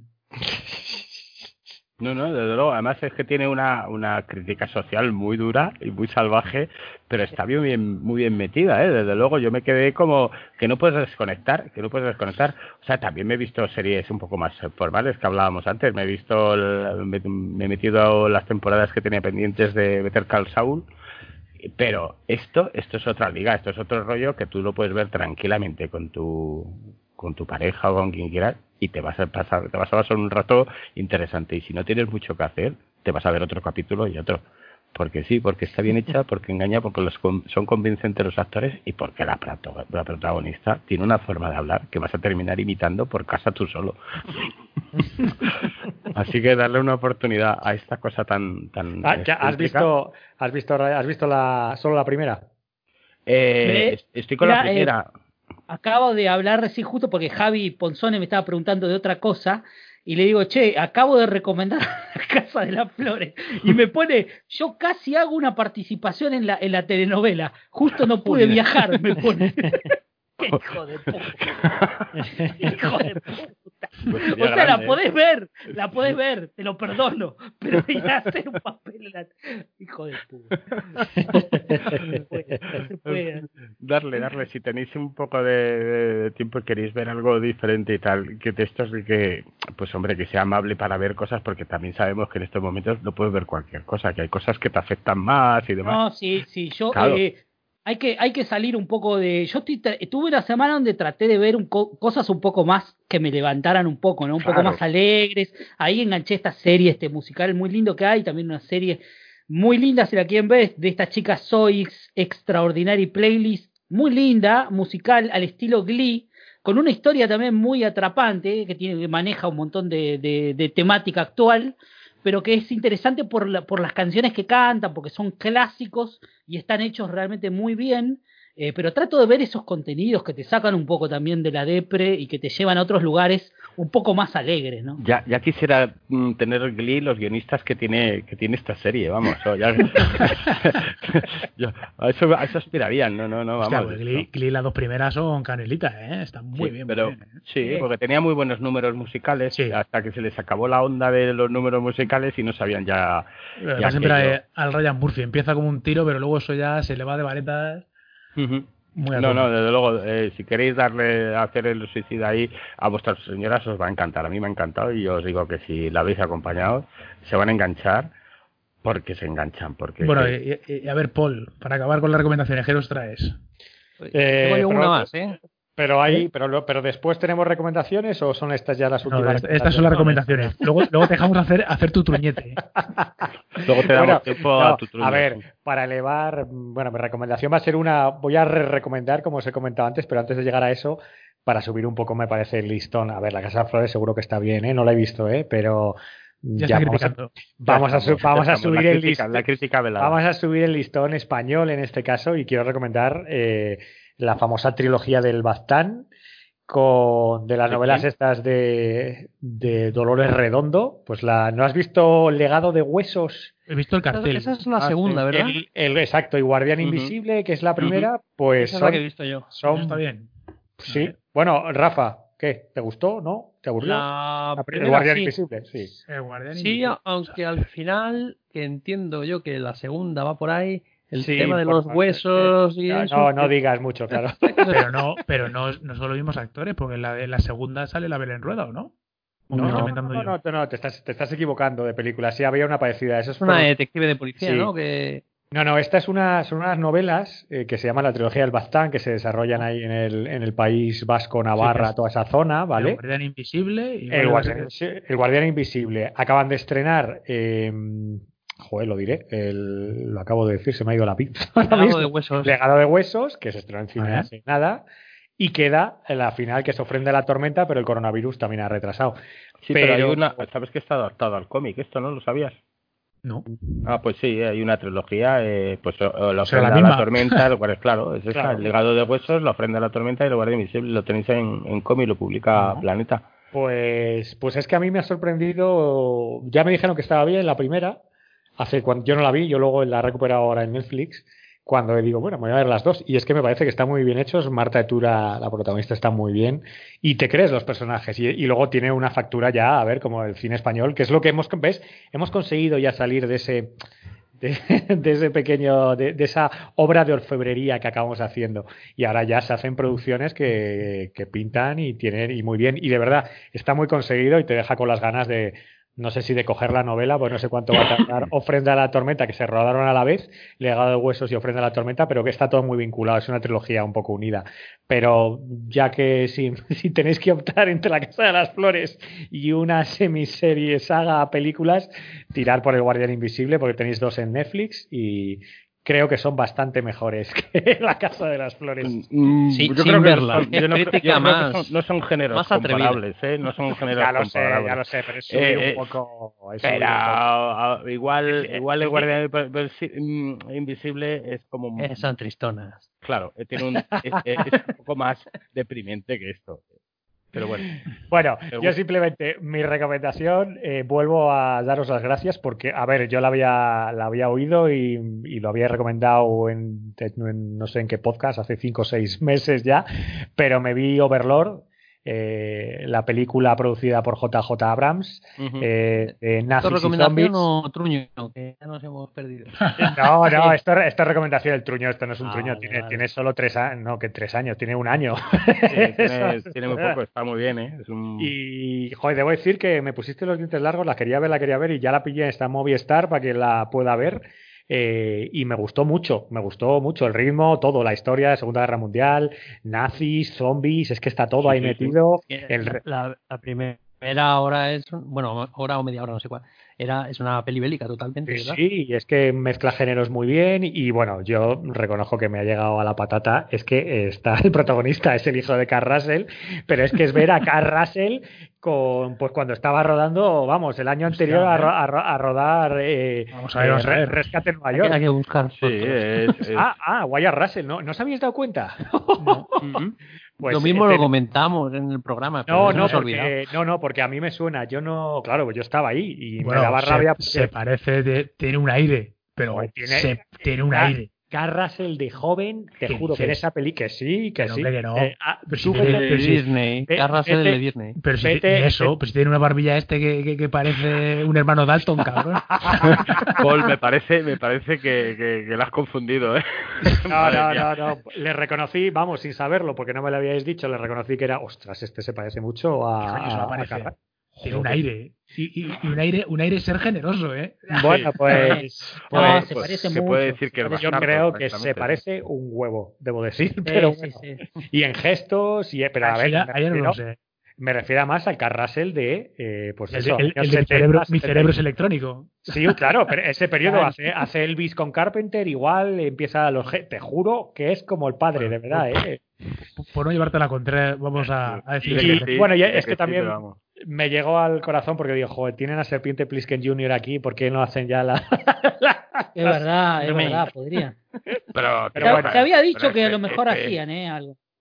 Sí, está, está rondando. A mí me parece un- una ofrenda a todo, pero porque supuestamente el último que tenía el papel era Gerard Butler, que me, me gusta como macarra, pero, Pero no, no, no. pero no, no, ¿verdad? no. también se habló, también se habló de, de Rock, con eso os lo digo todo. No, pero de rock era para golpe de la pequeña china, ¿no? Sí, pero ha estado metido. Yo creo que ahí la productora, yo creo que como quiere Carpenter quiere hacer dinero ya si levantarse de su sofá, pues Está, está jugando, está jugando, moviendo. está jugando a la Play y no puede hacer otra cosa. Bueno, en fin, por acabar con Overlord, que aparte de que esté el hijo de Carrasel ahí, me parece que es una película a tener muy en cuenta. No sé, Mariano, ¿la has visto? La vi, la vi y lamento no, no coincidir. A mí no me gustó. No, no, Bien, bien, No, bien, venga, no. que, que haya chicha, que haya chicha aquí. Si esto- no, no, no, no. O ¿No sea, a ver, eh, fallos o qué es lo que no te gustó? me parece que la primera hora, o quizá la primer- los primeros 40 minutos me gustaron, pero después sentí que era una película muy. O sea, vi una película más, ¿no? Por así decirlo. No le, no le encontré realmente nada interesante. Incluso, mirá lo que te digo, me parece que después de la mitad de la película se siente como una película muy clase B. Encontré como muchos errores en el tema de los efectos y que no me gustaron. Eh, y una resolución así como muy listo. Y de esas películas, a mí me gustaba mucho el género, el subgénero de zombies, me encanta. Vi muchísimas películas y, y la verdad es que nada, la vi, no me parece un desastre, no me parece la, la peor película que vi en mi vida, pero es una peli que realmente no me pasó sin pena y sin gloria. La vi, le tenía muchas ganas porque había visto el tráiler eh, y sabía que estaba involucrado J.J. Abrams, dije a lo mejor hacen algo interesante. Pero la verdad es que no, no, no, no le encontré nada. La vi y me, olvidé a los 10 minutos. No, no, no me, no me pasó nada. No me, mí- no me movió. A mí yo creo que, ah, vamos, habl- hablamos los cuatro, ¿no? Joder, Ryan, a ti te gustó, ¿no? A mí sí me gustó, ¿eh? Sí, sí, Sí, a es, mí una, es una serie que es lo que es, es decir, es una serie Z, Sí, es una serie Z Sí. con un argumento absurdo y demás, pero Sí, que claro, es entretener y, claro. y- y ya está, es para entretener y punto de pelota, no tiene más que rascar. También es que- Sí, cierto no. que la puedes olvidar, a, a, a lo mejor a los 10 minutos es muy pronto, pero, pero en dos días esto, esto se lo ha llevado el viento, ¿eh? al menos de mi cabeza. Así que me pasé un buen rato y, y poco más, ¿eh? Tampoco. Y luego, bueno, lo que dices tú, que me deja flipado, ¿eh? Yo creo que lo de Carl Russell y su hijo... Se parece. eh, sí, se parece, sí. se parece. Ah, en el nombre, en el apellido. Sí, se parece Joder, más a la, bueno, a la- bueno, a la- bueno, a la madre, quizá a la madre se parece. A Goldie Hawn antes de operarse. No, si yo decía otra que hubiera por ahí. Bueno, pues yo, a pesar de la contracrítica totalmente respetable de Mariano, yo, si queréis ver una, una, buena peli de género B y, bien hecha, además, pues está bien hecha, ¿eh? Y sobre todo la primera parte, es cierto, la primera parte eh, es una gran película de, género bélico. Podrían haber hecho una película cojonuda si hubieran sacado al Sargento Fury de los comandos aulladores. Ahí hubiera ya aplaudido y bueno, pero, eh, pero el espíritu está ahí, es bastante, es bastante macarrilla y de hecho el salto que pega ya cuando entran los zombies en juego eh, pues bueno, pues ya damos, es cierto que la película cambia de género completamente. A mí es que eso es reconozco siempre me gusta, ¿eh? cuando juegan contigo, un poco no jugar, sino que, que te mueve un poco la película por donde quiere llevarte. Es cierto que también tienes que entrar, como siempre digo, ¿no? Pero te tiene que gustar ese género y ese tipo de zombie. ¿Cuál, ¿Qué zombie me sale? ¿El, el rápido e inteligente o el, lento pero imbécil? Está, me, me, gustó, me gustó. Pero ya te digo que reconozco que aunque digáis que no se parecen nada, yo ver ahí a al pequeño al pequeño Plisken me, me gustó. Si, hay ADN de feliz. Sí, ADN de Carrosel. Lo sé.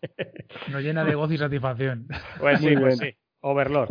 Bueno, pues vamos a pasar a la segunda parte de, de, de nuestro déjame programa. Una, Déjame una más, una más, ah, muy venga, rapidito. Rafa, venga, Rafa, eso, Rafa dale, dale. Eso es, eh, si hemos estado con, con Thor, pues ahora con el, con el Capi, el otro Chris.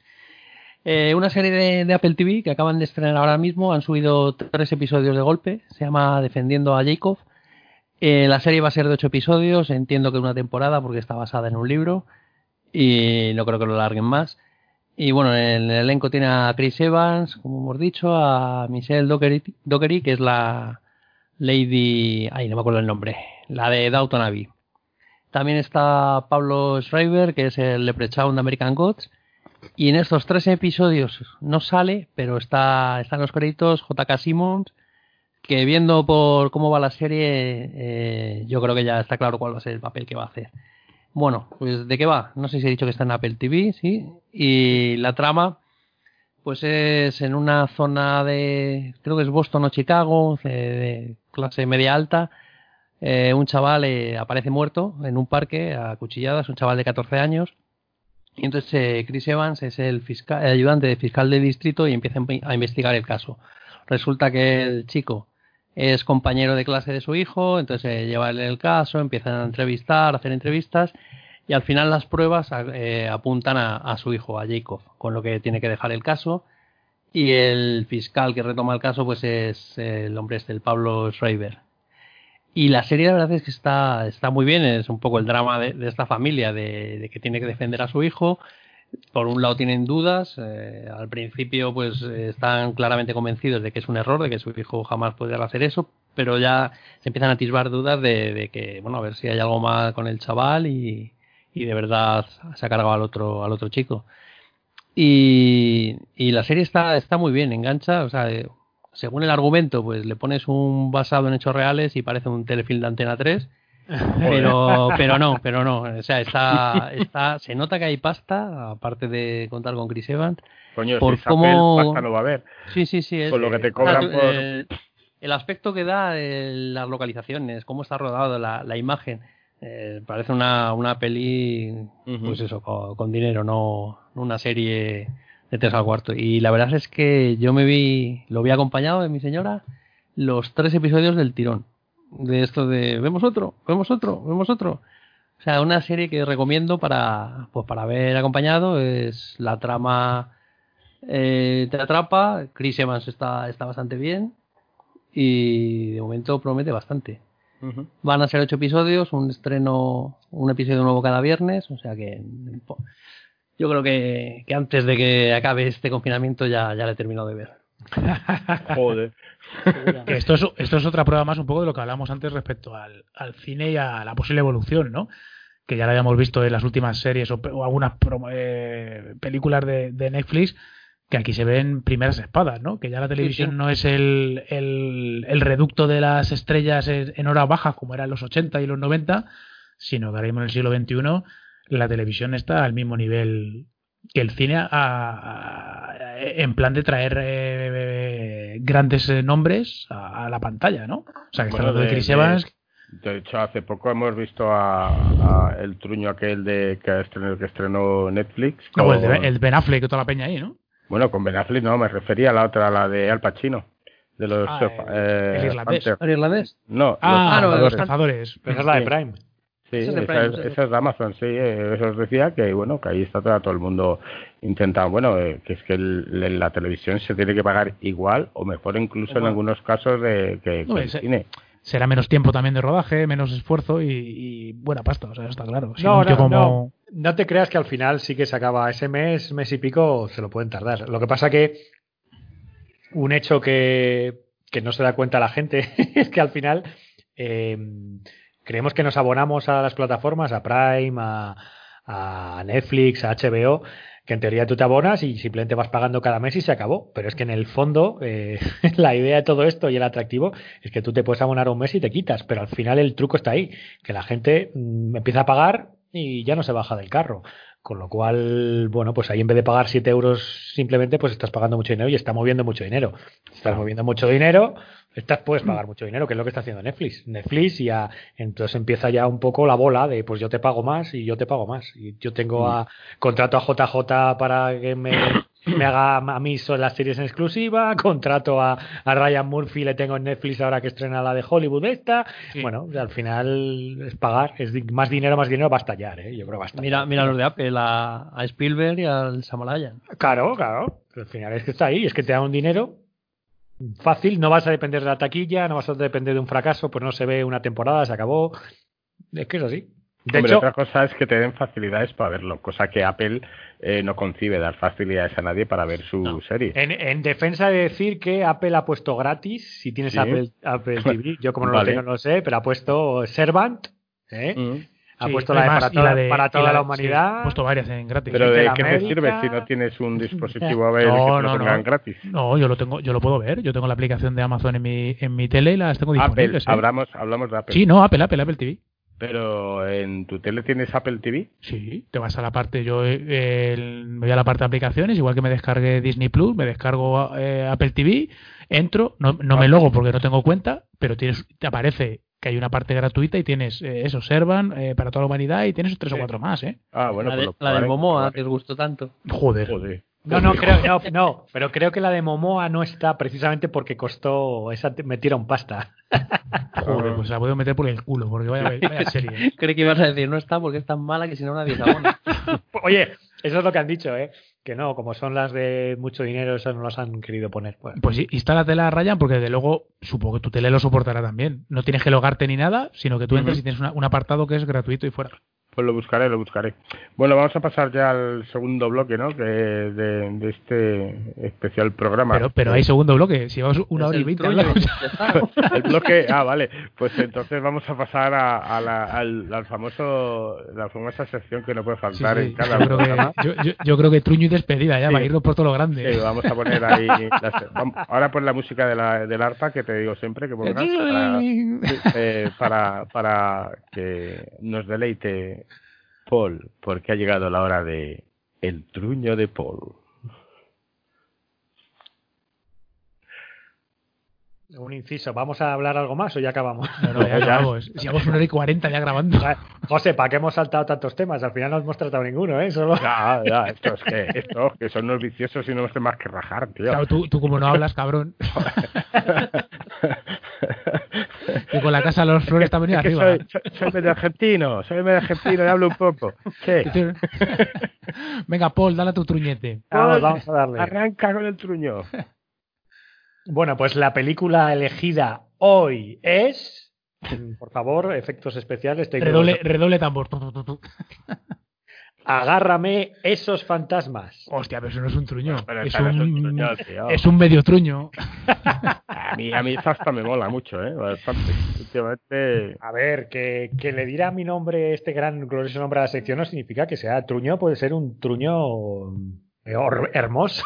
y Hay que buscar a alguien que nos traiga Truño, truños, tío. No nos puedes em, engañar No. de esta manera. Hombre, a ver, sí que es cierto que no deja de ser, eh, en este Es caso, floja, ¿eh? son, pel- son películas, no, a mí no me lo... Bueno, revisándola, bueno, me gustó un pelín Es menos, floja, ¿no? Se las trae peor Rafa.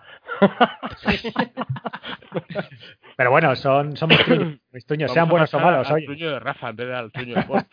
Al final, sí, bueno. si nunca trae ninguna mala. Claro, claro, al final si el titular sección cambiarlo, pero yo seguiré trayendo mis maravillas. las cosas de Paul. Las cosas de Paul. Bueno, pues mira, me alegro que en este caso os guste, porque yo creo que es una peli, es una película, yo siempre he dicho a reivindicar, no tuvo, fue un fracaso, costó 30 millones de dólares, apenas recaudó. Y, bueno, yo creo que es un buen ejemplo de, de peli precisamente una serie B, pero con pretensiones y que mezcla géneros, lo que hablábamos antes con Overlord, de una manera un poco, desde mi punto de vista, muy eficaz. O sea, te mete, pues arranca una, siendo una peli que parece que es de terror absoluto, muy gore, muy gótica, pasa de repente una comedia eh, con fantasmas, sobrenatural, se convierte en una especie de policiaco, porque la verdad es que la trama que hay ahí metido de la muerte y la parca y los números, pues es interesante, y acaba de nuevo pues con un festival digno de Peter Jackson, que, que, que bueno, pues que muy, muy gore, muy, muy divertido, y sobre todo, pues la verdad es que muy entretenido. Eh, la película, como he dicho, dirigida por Peter Jackson, año 95, el, nuestro gordo bonachón eh, eh, director de joyas como la trilogía del Señor de los Anillos y ya está, porque el Hobbit no lo vamos a mencionar, pero, pero bueno, que en el fondo, eh, pues venía a hacer películas gore. ¿Quién no ha visto Bad Taste? Esa porquería que sí que, que, estaba en el videoclub. ¿Os, os acordáis, no? Con esa, portada que era, esa portada era algo que te, hipnotizaba, ¿eh? Te hipnotizaba totalmente. Ese bicho asqueroso sacando ahí la, el dedo era, vamos, era brutal. Y luego hizo esa especie también de remake macabro de los, de los, en vez de los Muppets, los Feebles, esto que también era una macarrada. Y luego sale. Y Brian Dead, que es un... y, claro, Brian Dead era como el final un poco de ya de la explosión de toda la violencia gore Pero, más salvaje. Te falta, es que las vendes antes de contar, cuenta un poco la trama, cuenta un poco para estoy hablando, de, estoy hablando de Peter Jackson, ahora iremos no, no, pero habla un poquito de, de, la peli porque es que si no nos vamos a la cama aquí, ¿eh? Pero igual, igual me, me, gustaría que digan el nombre, porque ustedes no se animan, me parece, a decir el nombre que le pusieron en España, Muerto de Miedo. Yo sé que Muerto de Miedo o Brain Dead no se llama así en España. No, es. Eh, a, tu, madre, se comió a mi perro. tu, madre, se comió a mi perro. Hay que estar, ojo, ahí, ahí, es, ahí dijo el, el, el, traductor: sujétame el cubata que voy, ¿sabes? Bueno, pero, pero es el mismo calibre que agarra esos fantasmas. ¿Qué coño de nombre es ese? Si es de Frighteners. Sí, de Frighteners. Es, los que asustan. O sea, vete a tomar por culo. O sea, es que ya, ya claro, ya la peli en el mercado español te estás cargando. Michael J. Fox, agárrame esos fantasmas. Tu puta madre, eso yo no me meto ni de que, que la realidad, o sea, la realidad, hay que, hay que ser realista, cojones. El, el polo ofendido, ha salido el polo ofendido. Coño, es que hay veces que me toca los huevos, tío. Esta película que estaba bien, que tenía un guion original, divertido, bien hecho, unos efectos especiales. Yo creo que me llegó a decepcionar un poquillo cuando lo vi, la vi antes de ayer ya se notan un poco, aunque los tenemos, no sé si los tenéis en alta estima como yo, pero, pero yo los volví a ver y ya se notan mucho, se les ve muy, muy digitales, muy de videojuego de los años 90, joder, es que tiene ya años, ¿eh? año 95. ¿eh? De yo el principal problema que le veo a la, a la película esta, que para mí es donde falla, es lo que has comentado tú, que es la mezcla de géneros, que yo creo que el problema es que da bandazos, no es una película de terror, pero tampoco es una comedia, pero tampoco funciona como, o por lo menos a mí no me funciona como comedia de terror. O sea, sí, a ver, eh, bueno, a mí se me queda, o sea, a mí no me gusta o no me entusiasma por eso, porque no no es ni, ni una película ni una comedia, ni una película de terror, ni una película de terror con humor. O sea, a mí no me funciona. Se me queda. A ver, por, por llegar un poco, por ir con el hilo de, del amigo Ryan, eh, vamos a decir de qué va. Pues es una peli de. Bueno, básicamente es eh, el, nuestro querido Michael J. Fox eh, pues es un cazador eh, supuestamente una especie de agente de lo sobrenatural, una especie de John Constantine venido a menos. Es, un medium, realmente. Es un medium, sí, pero bueno, se vende como. No que... tanto, pero es un medium realmente, el pobre. que, que, limpia casas, sí, se ofrece un poco para limpiar casas de fantasmas. Entonces, bueno, ves en el fondo desde un principio, la, a ver, que la trama en el fondo es bizarra y cómica a la vez, porque no, no, mantiene ningún misterio con esto, que puedes decir, ah, pues mira, tenemos, será verdad, lo ve, no lo ve, no, ya juega con eso, que se comunica con los fantasmas y de hecho se aprovecha de ellos, que también es la originalidad un poco de, de la película, no de, no de como historia, porque esto se había visto ya en cómics y en libros mucho tiempo antes, el aprovecharse ese tipo de figuras relación muertos, eh, gente que contacta con ellos, pero, pero bueno, está la gracia ahí de que se aprovecha de sus amigos fantasmas para, pues bueno, para vivir, para vivir. Y sí, tiene dos colegas que molan mucho, porque uno es un fantasma setentero con un afro total y el, otro, y el otro, como era, qué pinta tenía, no me acuerdo. una especie como de pijo, de con gafitas, como muy como de, como de estudiante de universidad. Y luego estaba el juez, que es una especie de homenaje a esos vaqueros western que se le cae la mandíbula a cachos y que... Bueno, y además estaba el, el propio papel de, de Michael J. Fox, era un tío que era un loser realmente, ¿no? Porque... Sí, sí, es que, es que era yo muy, creo que muy perdedor. La película está bien porque eh, hay una trama un poco mucho más compleja detrás, eh, en la que él es un acabado, eh, se cree que ha matado a su pareja o a su mujer, se iban a casar o algo así, o estaban construyendo la casa y se, enfadan, eso ya te lo va dejando ver, es que tampoco quiero hacer spoiler porque sé que la mayoría de la gente que nos está oyendo no la ha visto. Pero entonces, bueno, es interesante porque él es un personaje acabado y entonces en el fondo vive de esto, que es lo triste, no, no le importa en el fondo está tan mal que le da igual, tiene una especie de don especial, que es una especie de trauma, si quieres, al final, desde un punto de vista pues bastante, bastante duro, y se aprovecha de él y se aprovecha de la gente con algo que es trágico y demás. Bueno, esa es la parte un poco que ahora mismo estoy vendiendo como si fuera un dramón. Todo esto lo pasas por el filtro de Peter Jackson, que la idea es suya, es guion original de ellos y de Frank Walsh, vamos, es su mujer, o sea, la pareja ya estaba ahí eh, dándole que te pego a, a la maquinaria, a la maquinaria cinematográfica y de los guiones. Y, bueno, pues la, trama es ahí. De repente, pues eh, llega. Eh, hay un crimen nuevo y ve, pues con sus, entre comillas, poderes, ve que, ve que los muertos están, hay una ola de fallecimientos en el pueblo y que no saben por qué, la gente está bien, pero es un pueblo que es muy pequeñito, pero que ya lleva como, en los últimos años, eh, lleva como cerca de casi 30 muertes de, por ataques al corazón y no tiene mucho sentido y demás. Entonces, bueno, se empieza a investigar esto y está claro que tiene, tiene que ver con una parte sobrenatural y demás. Y que bueno, tampoco vamos a contar mucho más. El sargento de la chaqueta metálica. Sí, es que Tiene, tiene muchas referencias. Está el Rey R. Lee Emery, este famoso, que es solo conocido por el papel de sargento hijo puta de la chaqueta metálica, que repite su papel. Además, es divertido porque Peter Jackson lo que quería era mofarse de ese personaje, pero ningún actor en Nueva Zelanda, está ese rodo en Nueva Zelanda, eh, le, le, caía bien el papel y le acabaron llamando y fue a hacerlo. O sea, se fue a reír de sí mismo, ¿sabes? El R. Emery. Y luego también, hombre, también rescata a Jeffrey Combs. Eh, actor conocido sobre todo por esa, esa gran mierda llamada Reanimator, no sé. es, es, el, es el malo, el zumbao de, sí, de, de es, sí. Es, eh, bueno, es un actor de serie B que ha trabajado con todos, todos los grandes de la serie B. y, y, bueno, pues bueno, un actor un poco con cierto caché y carácter y que de hecho le contrataron para hacer una bizarrada también, es una crítica a ese, esos agentes Mulder y Scully de Expediente X. Aquí tenemos a la versión bizarra que solo puede salir de la de Peter Jackson o de la mujer, en este caso ya uno no sabe de dónde sale esto, pero, pero ves a la gente del FBI pirado, lleno el cuerpo de tatuajes, que, se infiltra en sectas y bueno, pues casi te da más miedo que, los propios malos de la película, que tampoco vamos a indicar mucho más. Y luego, de hecho, no quiero hacer un spoiler, pero ya es un spoiler más bien que de otra época, eh, porque Peter Jackson contrató a, a la madre de Ete, a Dee Wallace Stone, para un papel que luego, claro, tú esa mujer la ves como un alma cándida, que es la madre de Elliot y, que todo el mundo la tiene en esa época, años 80, por digo que ya ha perdido esa sospecha, ya desaparece, puede ser buena, mala, regular, y no voy a decir nada más, pero que la ves y jamás te imaginas que el personaje puede ir por donde el camino que sigue. Y juego también con eso, con ese casting.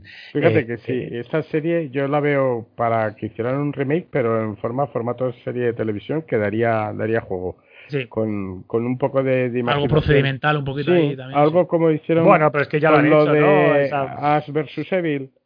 Eh, en ese en ese tono. En ese tono da para serie porque de hecho las víctimas de este de este asesino psicópata fantasma van marcadas en la frente con, con un número y te daría para, para hacer un buen un, buena primera temporada interesante. Iba a ser, supuestamente en un principio, el guion se lo presentaron a CMX porque eh, este pegó el boom con la de Criaturas Celestiales, otra gran película reivindicada de Peter Jackson, aunque no sea ni gore ni nada, sino era de unas asesinas en serie también. Pues mira, Mariano, esa peli también tiene que heredar, que heredar. Seguro Peter Jackson había visto la de Chicho Ibáñez Serrador, porque Criaturas Celestiales, aunque está basado en un crimen real de Nueva Zelanda, también juega un poco con el hecho de supuestamente dos inocentes eh, quinceañeras ¿vale?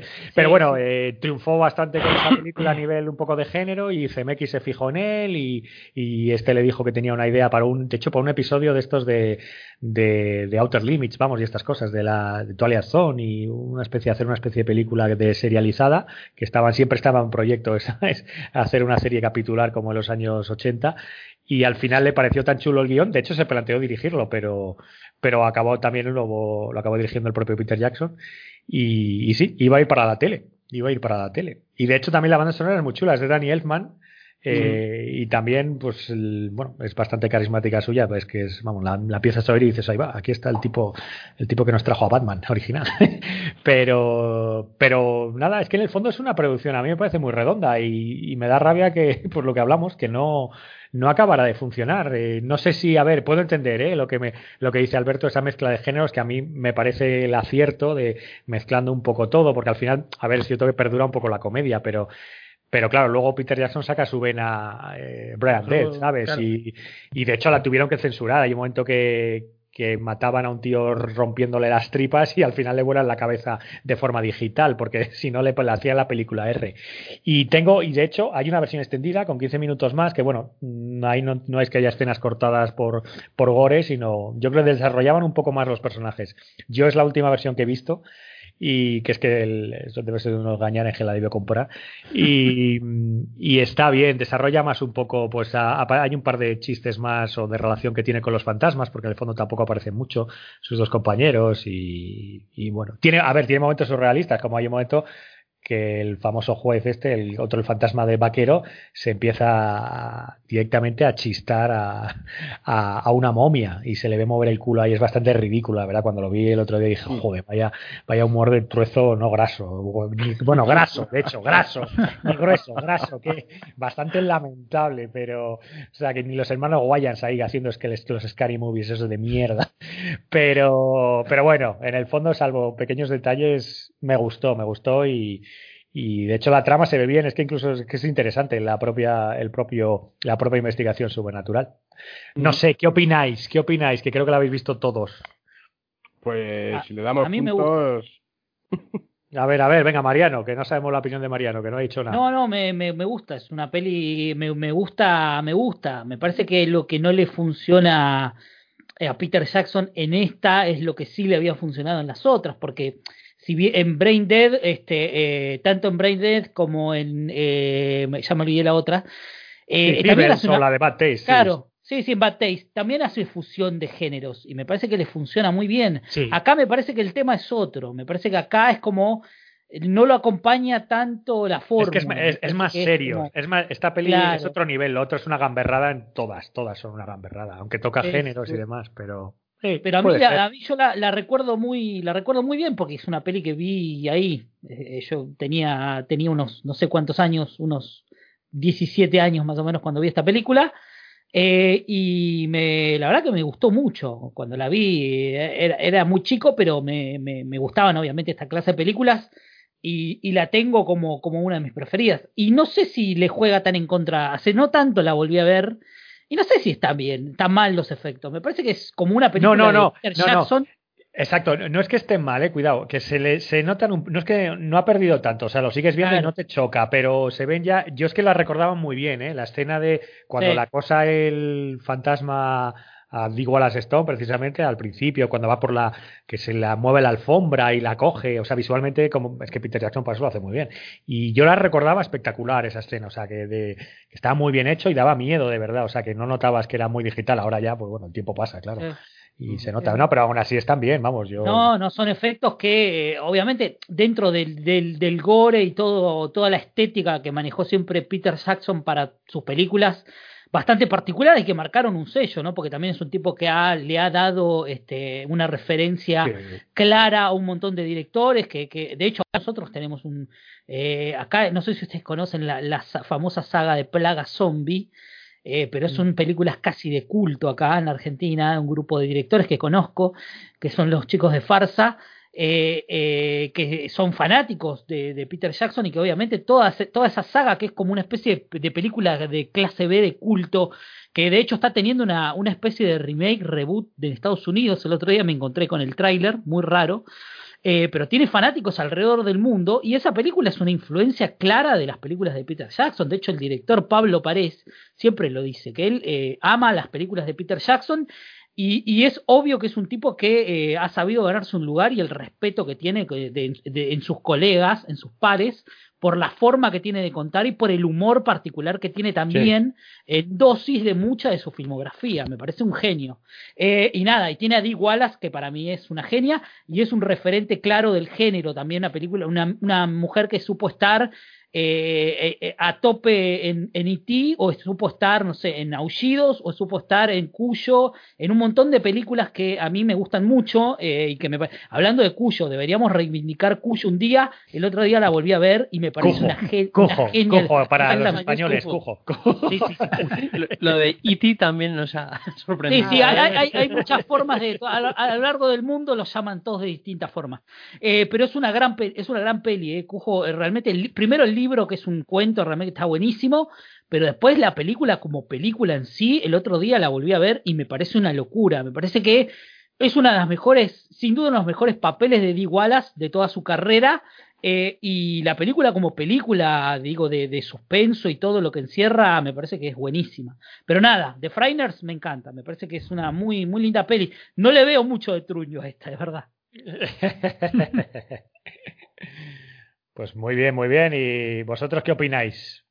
A mí me gusta, ¿eh? Yo es una de las películas que tengo, para decirte lo que lo tengo comprado y todo, no, ya tiene que pues gustarme. sí, sí, sí, me parece que está bien. ¿Que pierden los efectos? Sí, bueno, pero como tiene ese ese actor que a todos nos cae bien y nos gusta. Eh, ah, el bueno de Michael, ¿no? Dices. Claro, es que eso ya es un punto. Eh, eh, luego el, siguiente punto es una película de Nueva Zelanda. ¿Cuántas películas nueva zelandesas tienes? Muy pocas. ya con eso ya, ya con eso tiras. Ya gana un puntito. Y ya gana otro punto. No sé, me parece que, pues sí, que, que la verdad es que es una de las pelis a reivindicar y a volver a ver un poco en algún momento. Ahora que tenemos tiempo para todo. Está en Movistar, si la queréis ver. No la versión extendida, pero la tenéis en Movistar.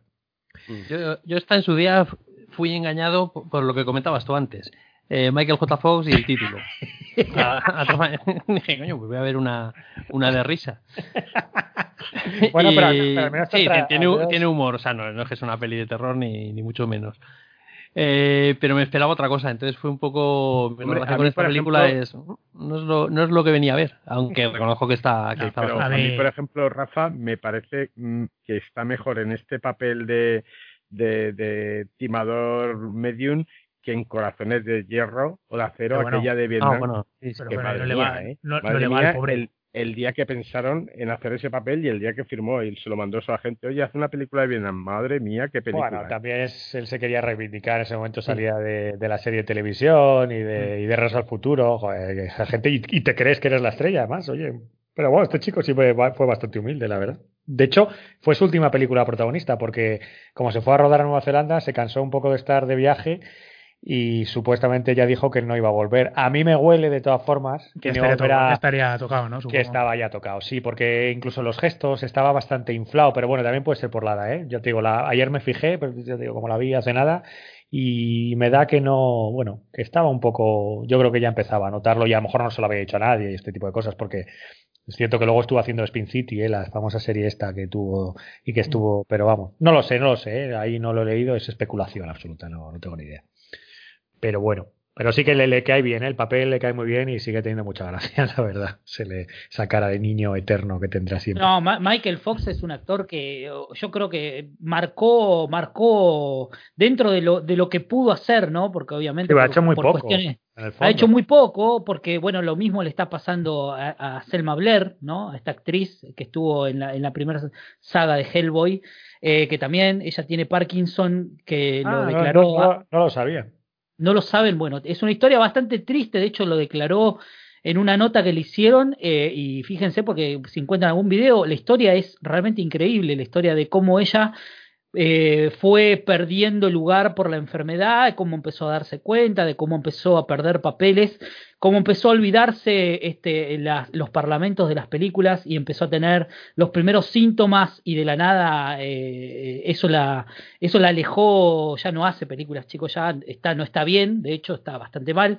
Si la ven, de hecho, hace poco, hace no tanto, no digo hace poco, hace no tanto, estuvo en una premiación que fue muy aplaudida porque ya se la ve con, con el claro, este, con el claro avance de la enfermedad eh, muy amiga de Sara Michelle Gellar, que es eh, una persona que le ayuda mucho, que la saca a pasear, que hay fotos de ella que sacándola ahí en silla de ruedas.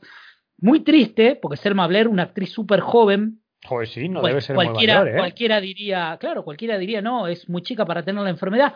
Pero nada, es como lo que le pasó a Michael Fox. Michael Fox eh, termina su carrera, obviamente no tan joven como Selma Blair, pero era un tipo muy joven que tenía todavía demasiado futuro para, para darle a, su carrera. Del 61, eh, 61 pues casi con 40 años. ¿eh? Sí. Sin duda. Eh, y, nada, fue un, la verdad que un actor que a mí dentro de la comedia me parece, no solamente por la saga de, Volver al Futuro, digo, eh, yo lo recuerdo de Lazos de Familia, de, de, un montón de series que hizo y de un montón de, pelis también que hizo, por ahí un poco menores. Eh, pero que, sin duda es uno de los actores que ha marcado una generación y también le ha dado este, mucho a un montón de colegas. Hay muchos actores que eh, tienen mucho de Michael Fox, mucha, mucha de, de la apuesta de él eh, a la hora de enfrentar papeles. Me gusta mucho lo que hace, me gustó mucho lo que hizo en Frainers. Eh, nada, creo que a lo largo de la carrera de él, no sé si hay alguna, algún papel que diga, no, acá no me gustó nada lo que hizo. Yo creo que dentro de todo lo que se arriesgó a hacer, medianamente bien lo sacó. Hay algunas películas que obviamente son menores, pero no, no creo que haya sido un actor este, demasiado versátil, pero para lo que era la comedia era, era sin duda eh, un número cantado. Hombre, sí, para la comedia desde luego era, era un acierto y, y un imán para las taquillas en cuanto al drama vamos a dejarlo, ¿eh? Porque yo todavía estoy traumado con aquella de Brian de Palma, ya os dije. La de, bueno, bueno, pero tiene, después tiene, eh, hay una peli, Luces de la Gran Ciudad y otras que no sé si viste también dramas, porque eh, es un actor que, por eso te digo, tiene como alguna, tiene como algún jugueteo, pero después ha entrado en papeles dramáticos que ha sabido sacar muy bien. ¿eh? Luces de la Gran Ciudad es una gran película de los años 80 eh, y realmente mete un papel realmente muy bueno. A mí esa película me gusta mucho. Y, y, no recuerdo en este momento, pero hay algún que otro papel dramático que también estuvo, estuvo muy bien. Digo, drama con algún toque de comedia siempre, ¿no? Si te refieres, que... a ver, para el España es Noches de Neón. Sí, que es la de puede ser, lo estaba buscando ahora mismo, digo. La de, por las noches, sí, sí, sí, no es esa, esa está, está, bien.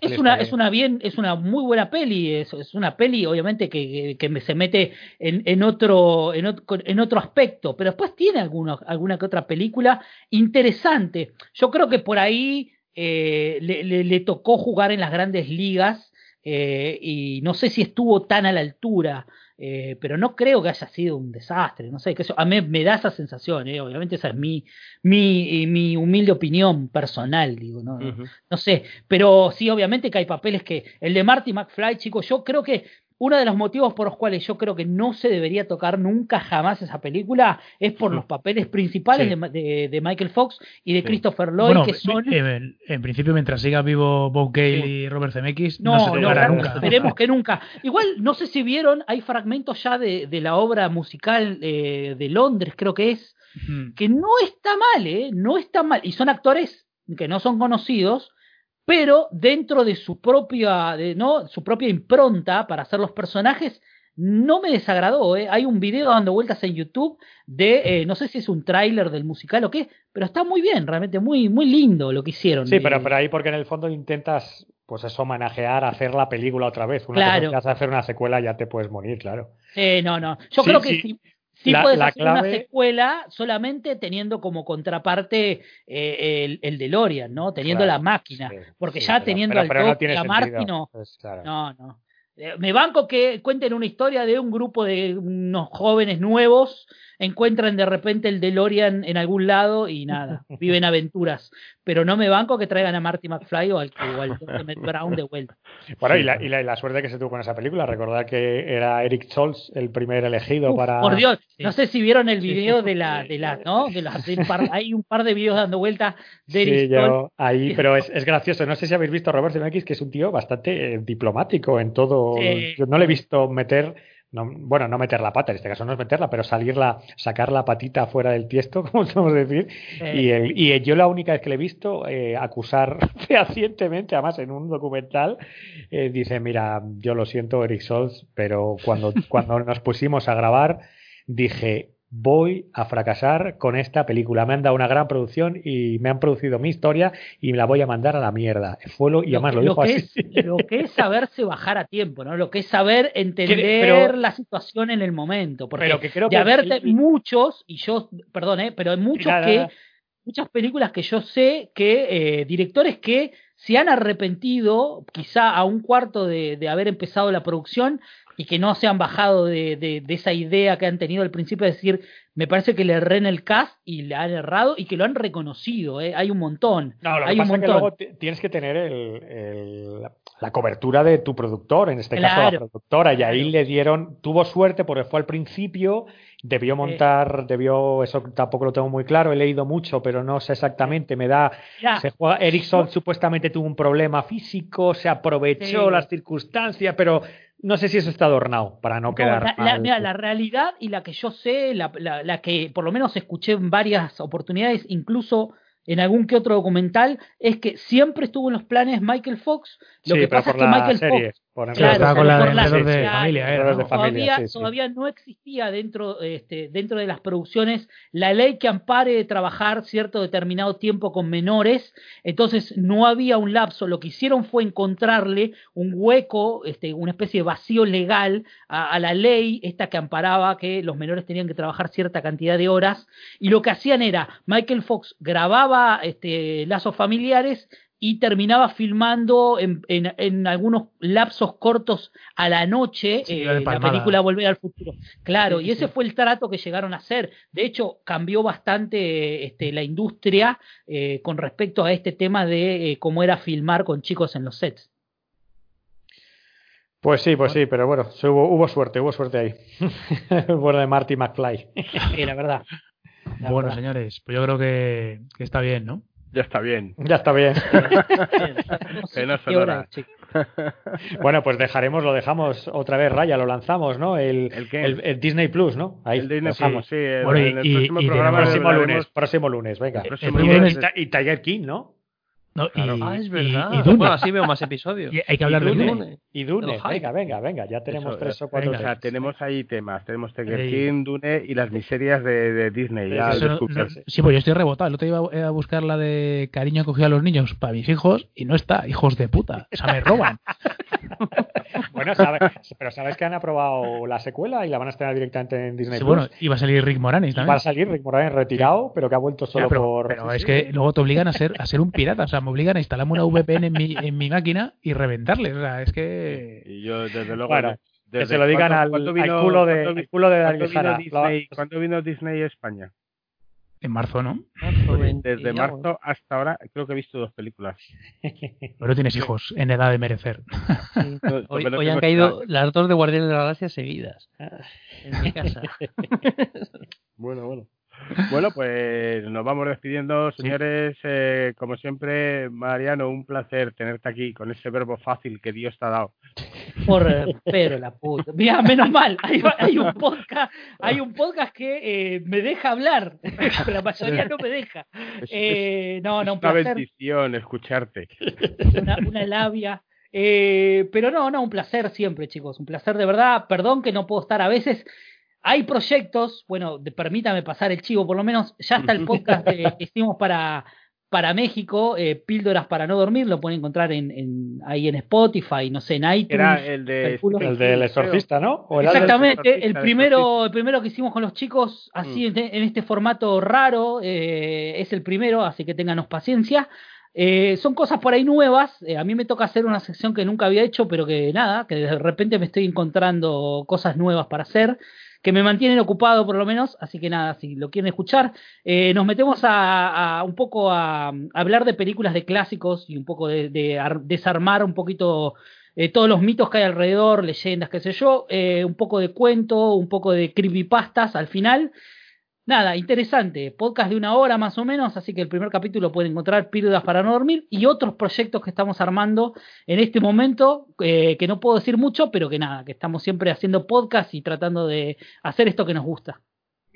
Muy bien. Bueno, Rafa, esperemos que la próxima semana vengas cargadísimo de un repertorio humorístico que hemos hecho en falta hoy. Yo no sé si ha sido consecuencia de, de, esa lucha que has tenido con tu robot al principio del programa o qué ha ocurrido o, o, esto es como de eh, Westworld que te han suplido por un... Por un, eh, era un Dale que ha venido aquí con el Exterminate. Estaba aquí deja de trabar tanto que, que, que veo que, no me está, afecta, ¿no, no, bueno, no, bueno para el alma. Eso no bueno para el humor y al alma, tío. Sí, sí. Y bueno, nuestro querido Paul, Paul, un placer tenerte siempre aquí. Muchas gracias por aguantarme, no voy a decir otra cosa. Claro, hasta cuando traes, hoy has estudiado hasta películas buenas. Esto se está volviendo, macho. Sí, sí, a ver. Como sigamos así, hasta la gente se nos va a descargar un día y todo. y por supuesto, el, nuestro colega, amigo y, y padre, marido, eh, Lorazot. Aquí, aquí. Tened cuidado ahí fuera, amigos. Ahí, cuidado, ahí fuera. Más que toda la frase. Fíjate que iba a cerrar yo con la frase de Canción Triste de ¡Oh, puta! No sé para qué vienes aquí, tío. Si ya soy más rápido, soy más rápido que tú. necesitamos ya ni con la cosa esta que usabas antes, la mesa de mezclas. Que te Ahora ya ni eso. Claro, ahora ya, ¿para qué? al botón de grabar y ala. El confinamiento nos ha dado alas. Nos ha dado alas, sí, sí, esto es una gloria. Lo mejor del confinamiento. Bueno, y un servidor que se despide todos, tener cuidado. El 1 de mayo salir con precaución, no salgáis a tropel, salir de 500 en 500 o así. Y ya nos encontramos como siempre. Y bueno, yo lo que he pensado, que no lo he dicho, he pensado en, como mi hijo ya está mayor, eh, he pensado en comprarme un niño para adoptarlo ahora y que me lo traigan antes de y, y poder sacarlo. Yo creo que sería porque el perro no me ha llegado, me he quedado sin él. en fin, pues nada, un saludo a todos, un placer como siempre teneros a todos vosotros aquí reunidos, un placer que la gente nos escuche y disfrute y hasta el próximo programa que estaremos ahí el lunes con nuevas noticias y nuevas recomendaciones. Hasta luego amigos. Hasta luego. Chao. Hasta luego. El próximo programa, amiguitos, y no olviden supervitaminarse y mineralizarse.